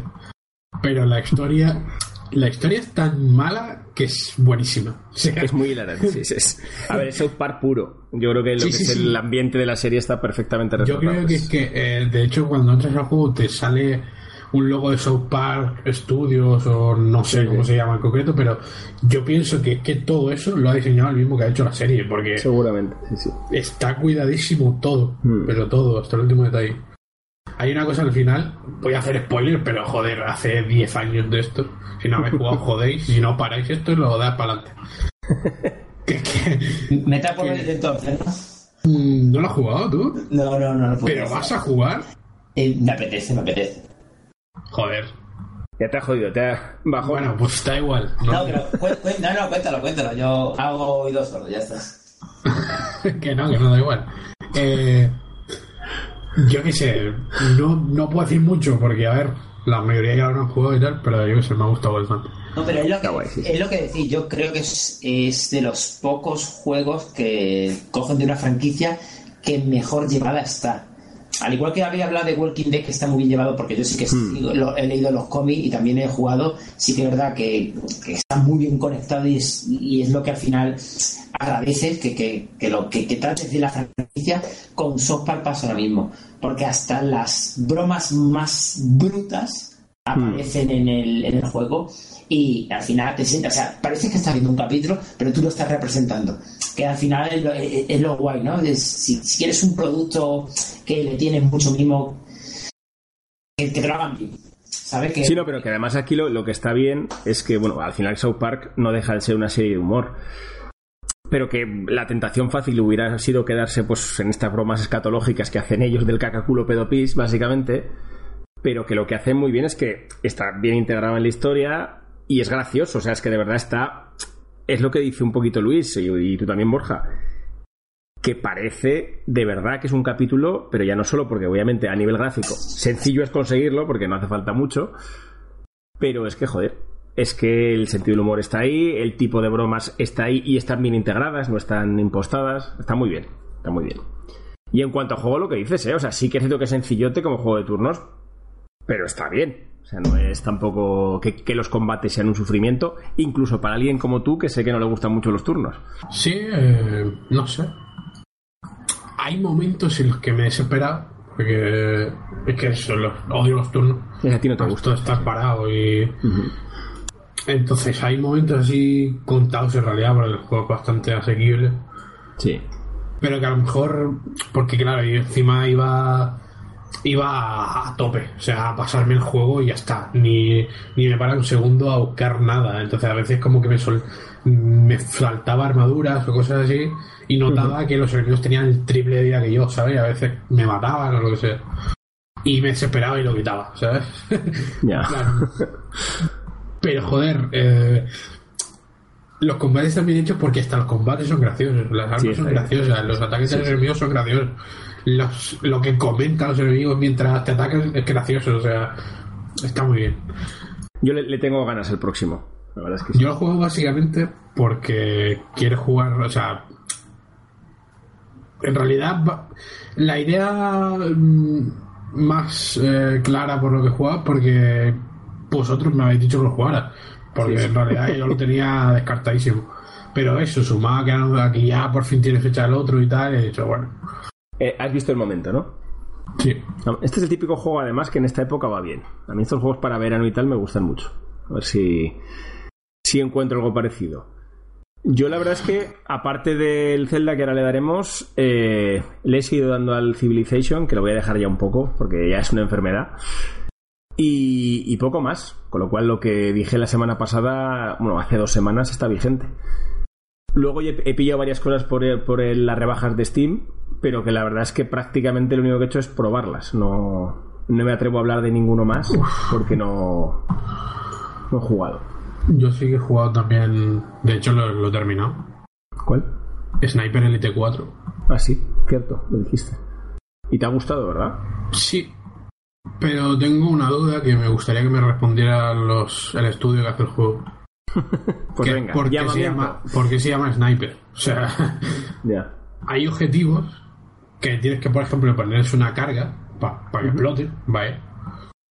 Y tienes que ir al, objetivo a poner. Es decir, con el sniper de no haces nada. Y por el camino te vas a encontrar más enemigos de los que verías a 300 metros con el sniper. Entonces, al final, el 80 a lo mejor no, pero el 75% del juego me lo he pasado con la pistola.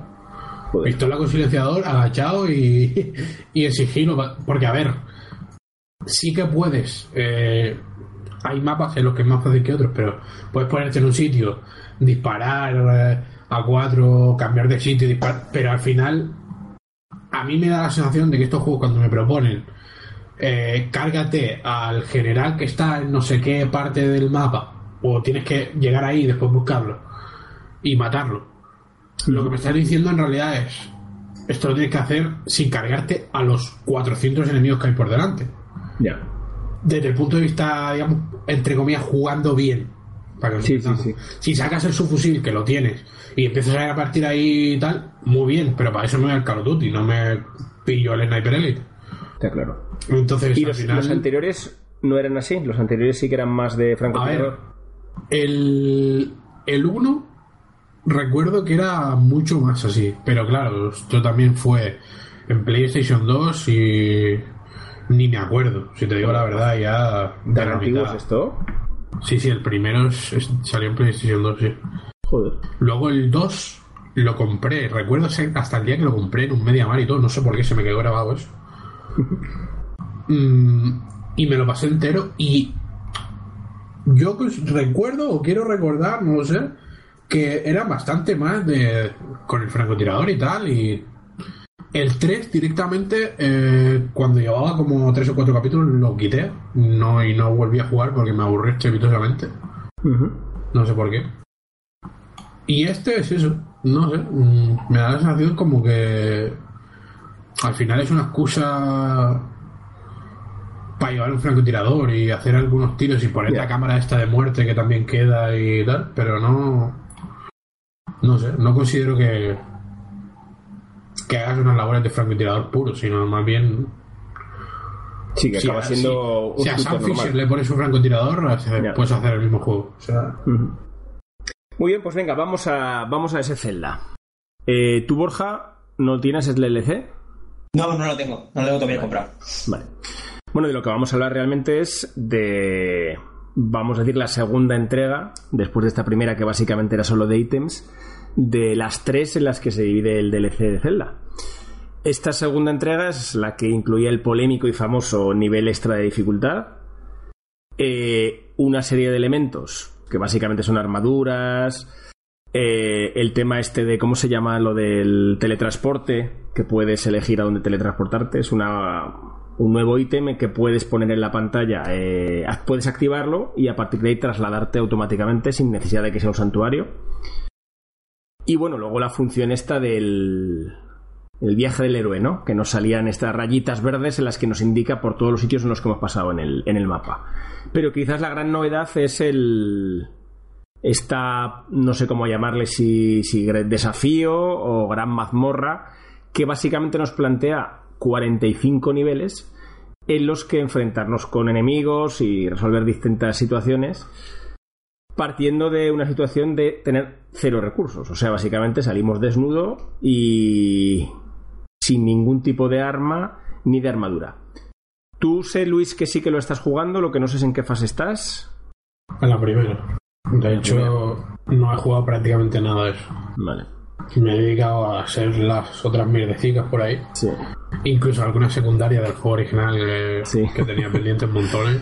A mí es lo que me ha pasado, ¿eh? O sea, empecé, pues esto, a recoger estos ítems y yo, a mí que aún me faltan un montón de santuarios, pues eh, me perdía Ya ves. otra vez por santuarios y vuelves a encontrarte otra vez con Zelda y vuelves a tener otra vez...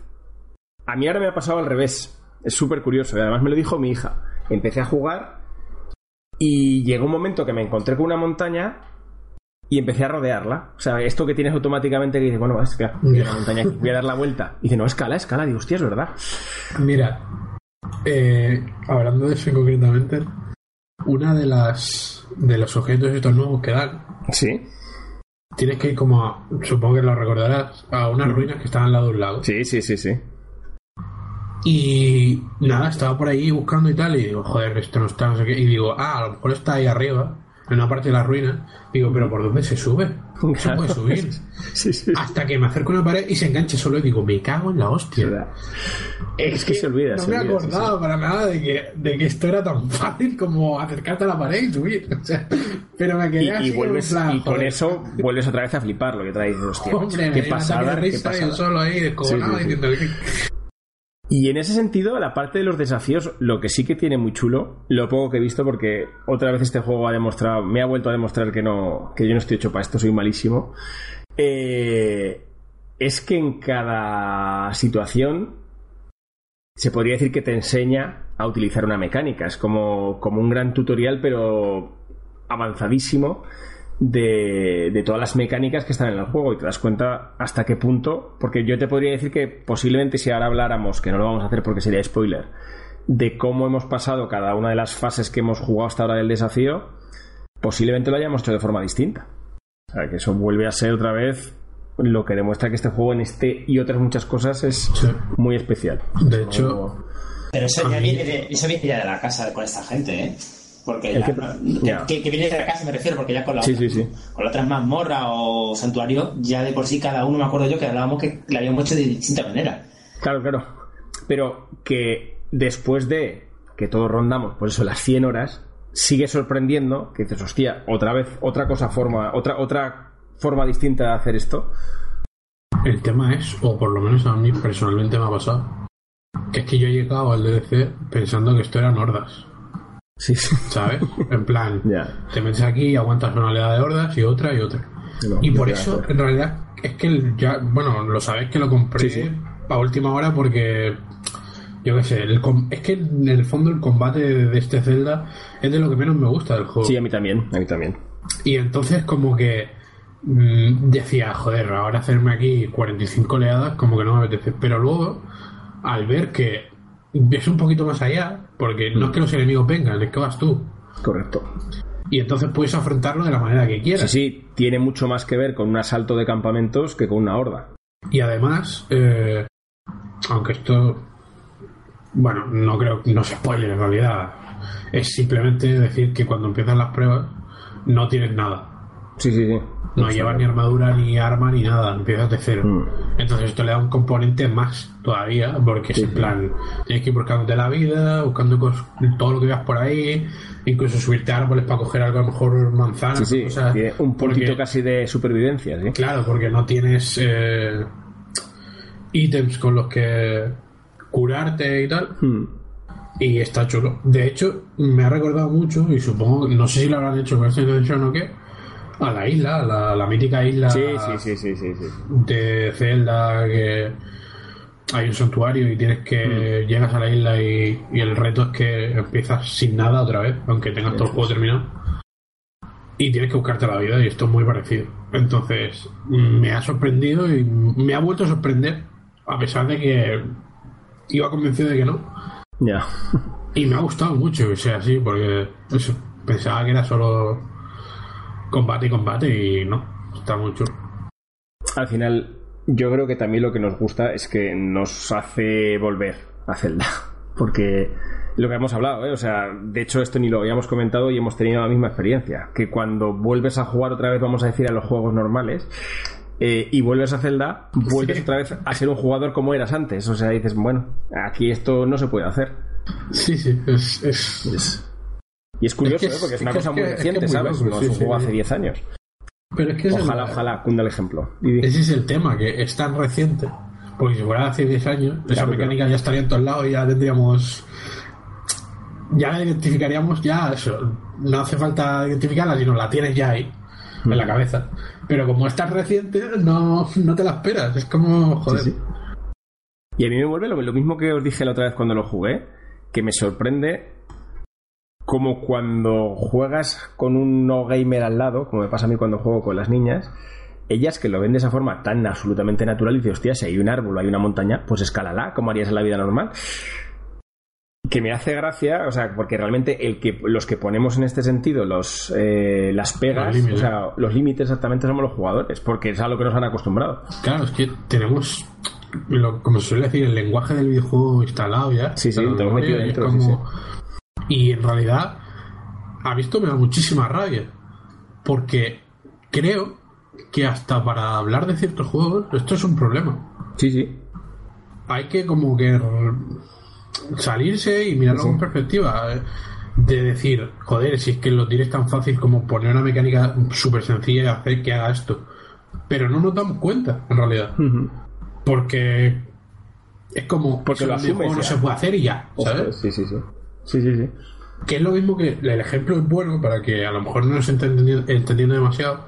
El ejemplo contrario es cuando tú ves a alguien con un mando en las manos que sabes que no está acostumbrado a jugar Hmm. y lo ves que como que hay cosas que no esto de que a ver alguien que no que no suele jugar y llega a una sala y en un eso de la sala hay un botón pero esa persona no se da cuenta Porque no le resulta evidente eso es un botón más de todos los que están en la sala y tú automáticamente dices ¿por qué no vas Sí, ahí? sí. ¿sabes? Claro. si lo tienes ahí si es el botón de abrir las puertas que es el que está en todos lados El de los siempre, juegos. sí, exacto aquí pasa al revés totalmente al revés que es en plan lo tienes delante y no lo estás viendo porque eso en el resto del juego no está Sí, sí, sí. no, que- y que sin duda para mí, con todas sus virtudes, sigue siendo la gran, la gran grandeza de, de Zelda.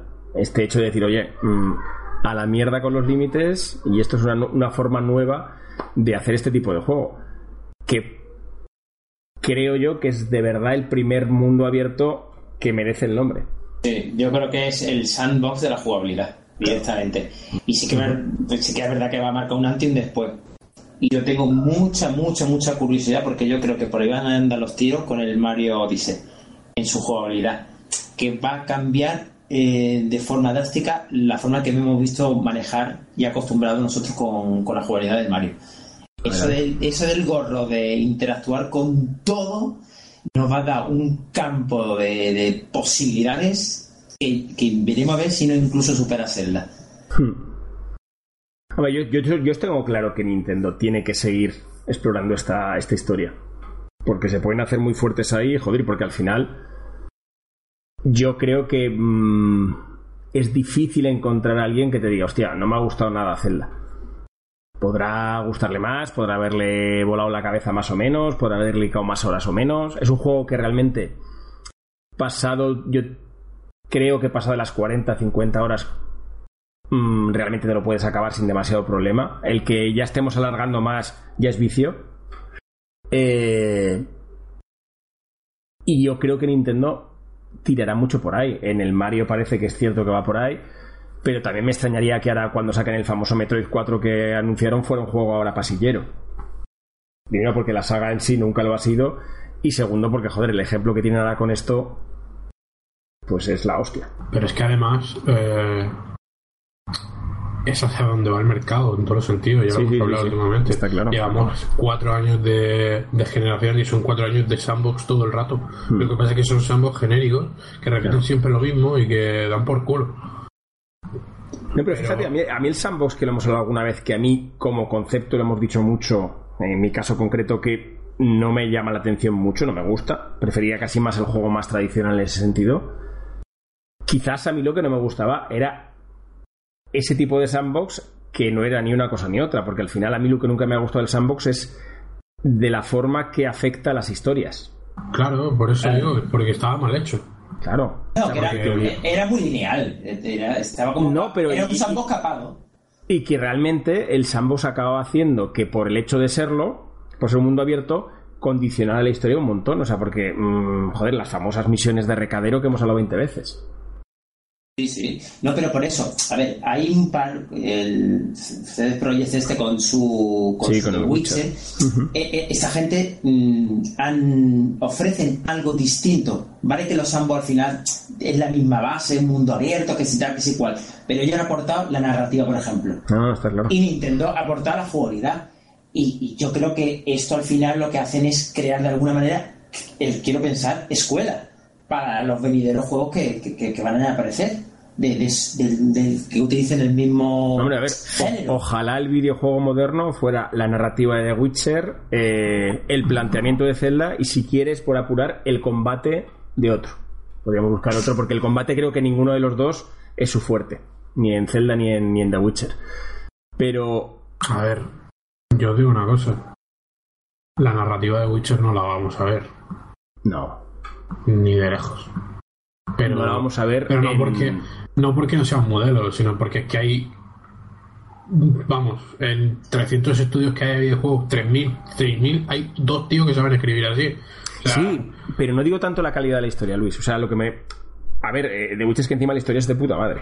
Pero Sí, pero que no son recaderos, quería decir. Claro, aunque la historia no tenga ese nivel, si quieres, que sea peor o incluso que esté peor escrita, Pero a ver. que siga, sí que tenga este grado de, interconexión que tenía The Witcher, que dices, hostia, estoy haciendo una secundaria y me Pero es está que- relacionando con la historia principal todo Pero el es que rato. insisto, eso no lo van a saber. Es que eso no lo saben hacer. Es que no saben. Porque, mm, de hecho, lo que pasa siempre es todo lo contrario. Claro, claro. Que es que te venden las secundarias como eso, como son secundarias. No importa que no las hagas. Pero es que el concepto Pues de entonces, secundaria ¿para qué las es una mierda, como tal. El concepto ya es malo. Entonces, ¿para qué las hago? Si no importa y no tiene nada que ver, ¿qué me estás contando con esto? Nada. No, ese es el problema. Que no saben. No. Es que yo no recuerdo de juego que, que pueda enlazar las cosas así. No, no, es que no lo ha hecho ninguno. ¿eh? Ni, ni Zelda lo hace ni de lejos. O sea, el- eso de Witcher es una, vamos, es una historia completamente aparte que espero que con el Cyberpunk este repitan.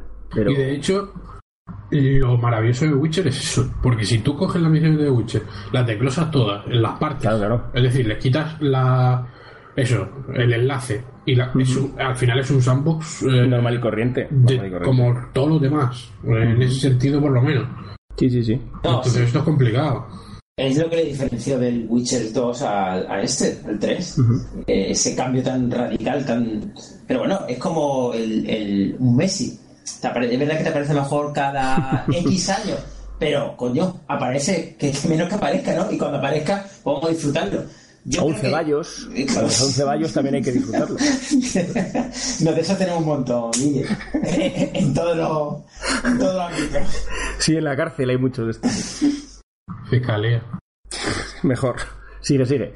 No, no, que, que, que a eso me refiero, que yo quiero creer que, que, que, sí van a sacar más. O sea, tú te tienes que fijar del, del vecino, del, del, vecino que es más guapo, que es más alto y porque le quieres imitar. Y yo creo que al final las compañías, por lo menos las AAA que, que tienen más presupuesto, tirarán por eso, por esos caminos. Ojalá, ojalá.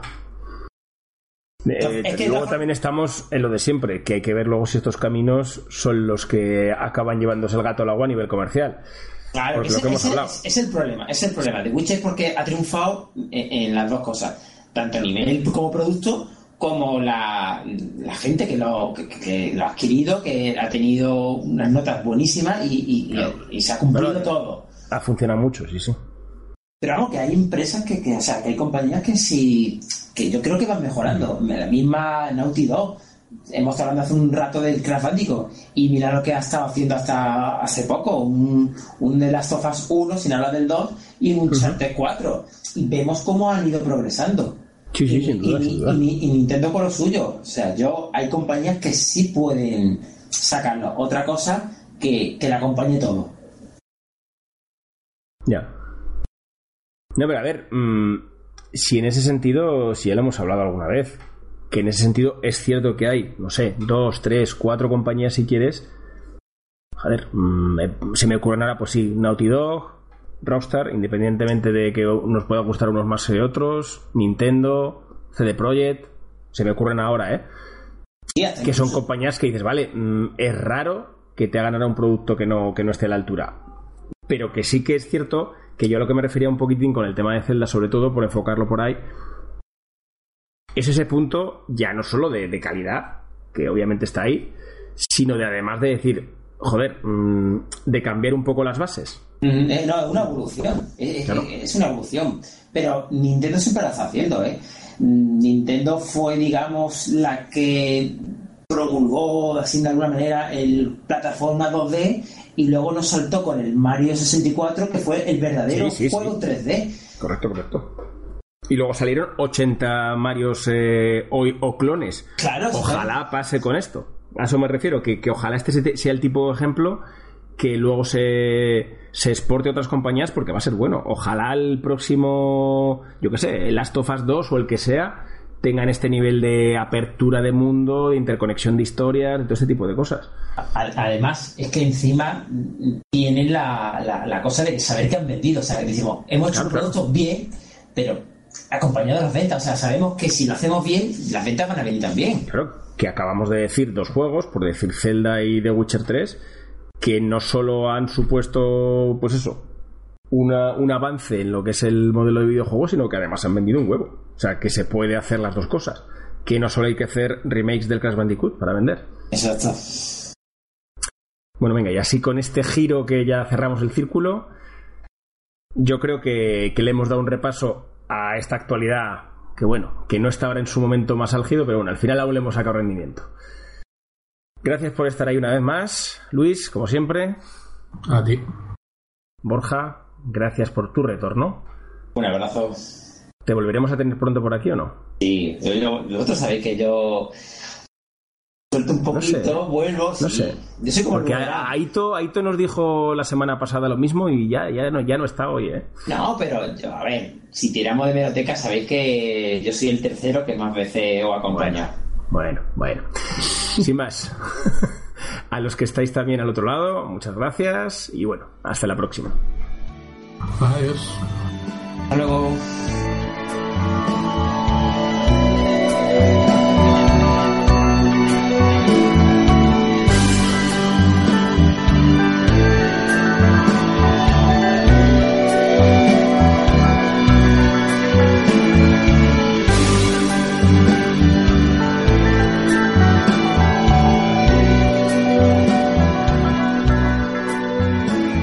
Seguirnos en www.pollogames.com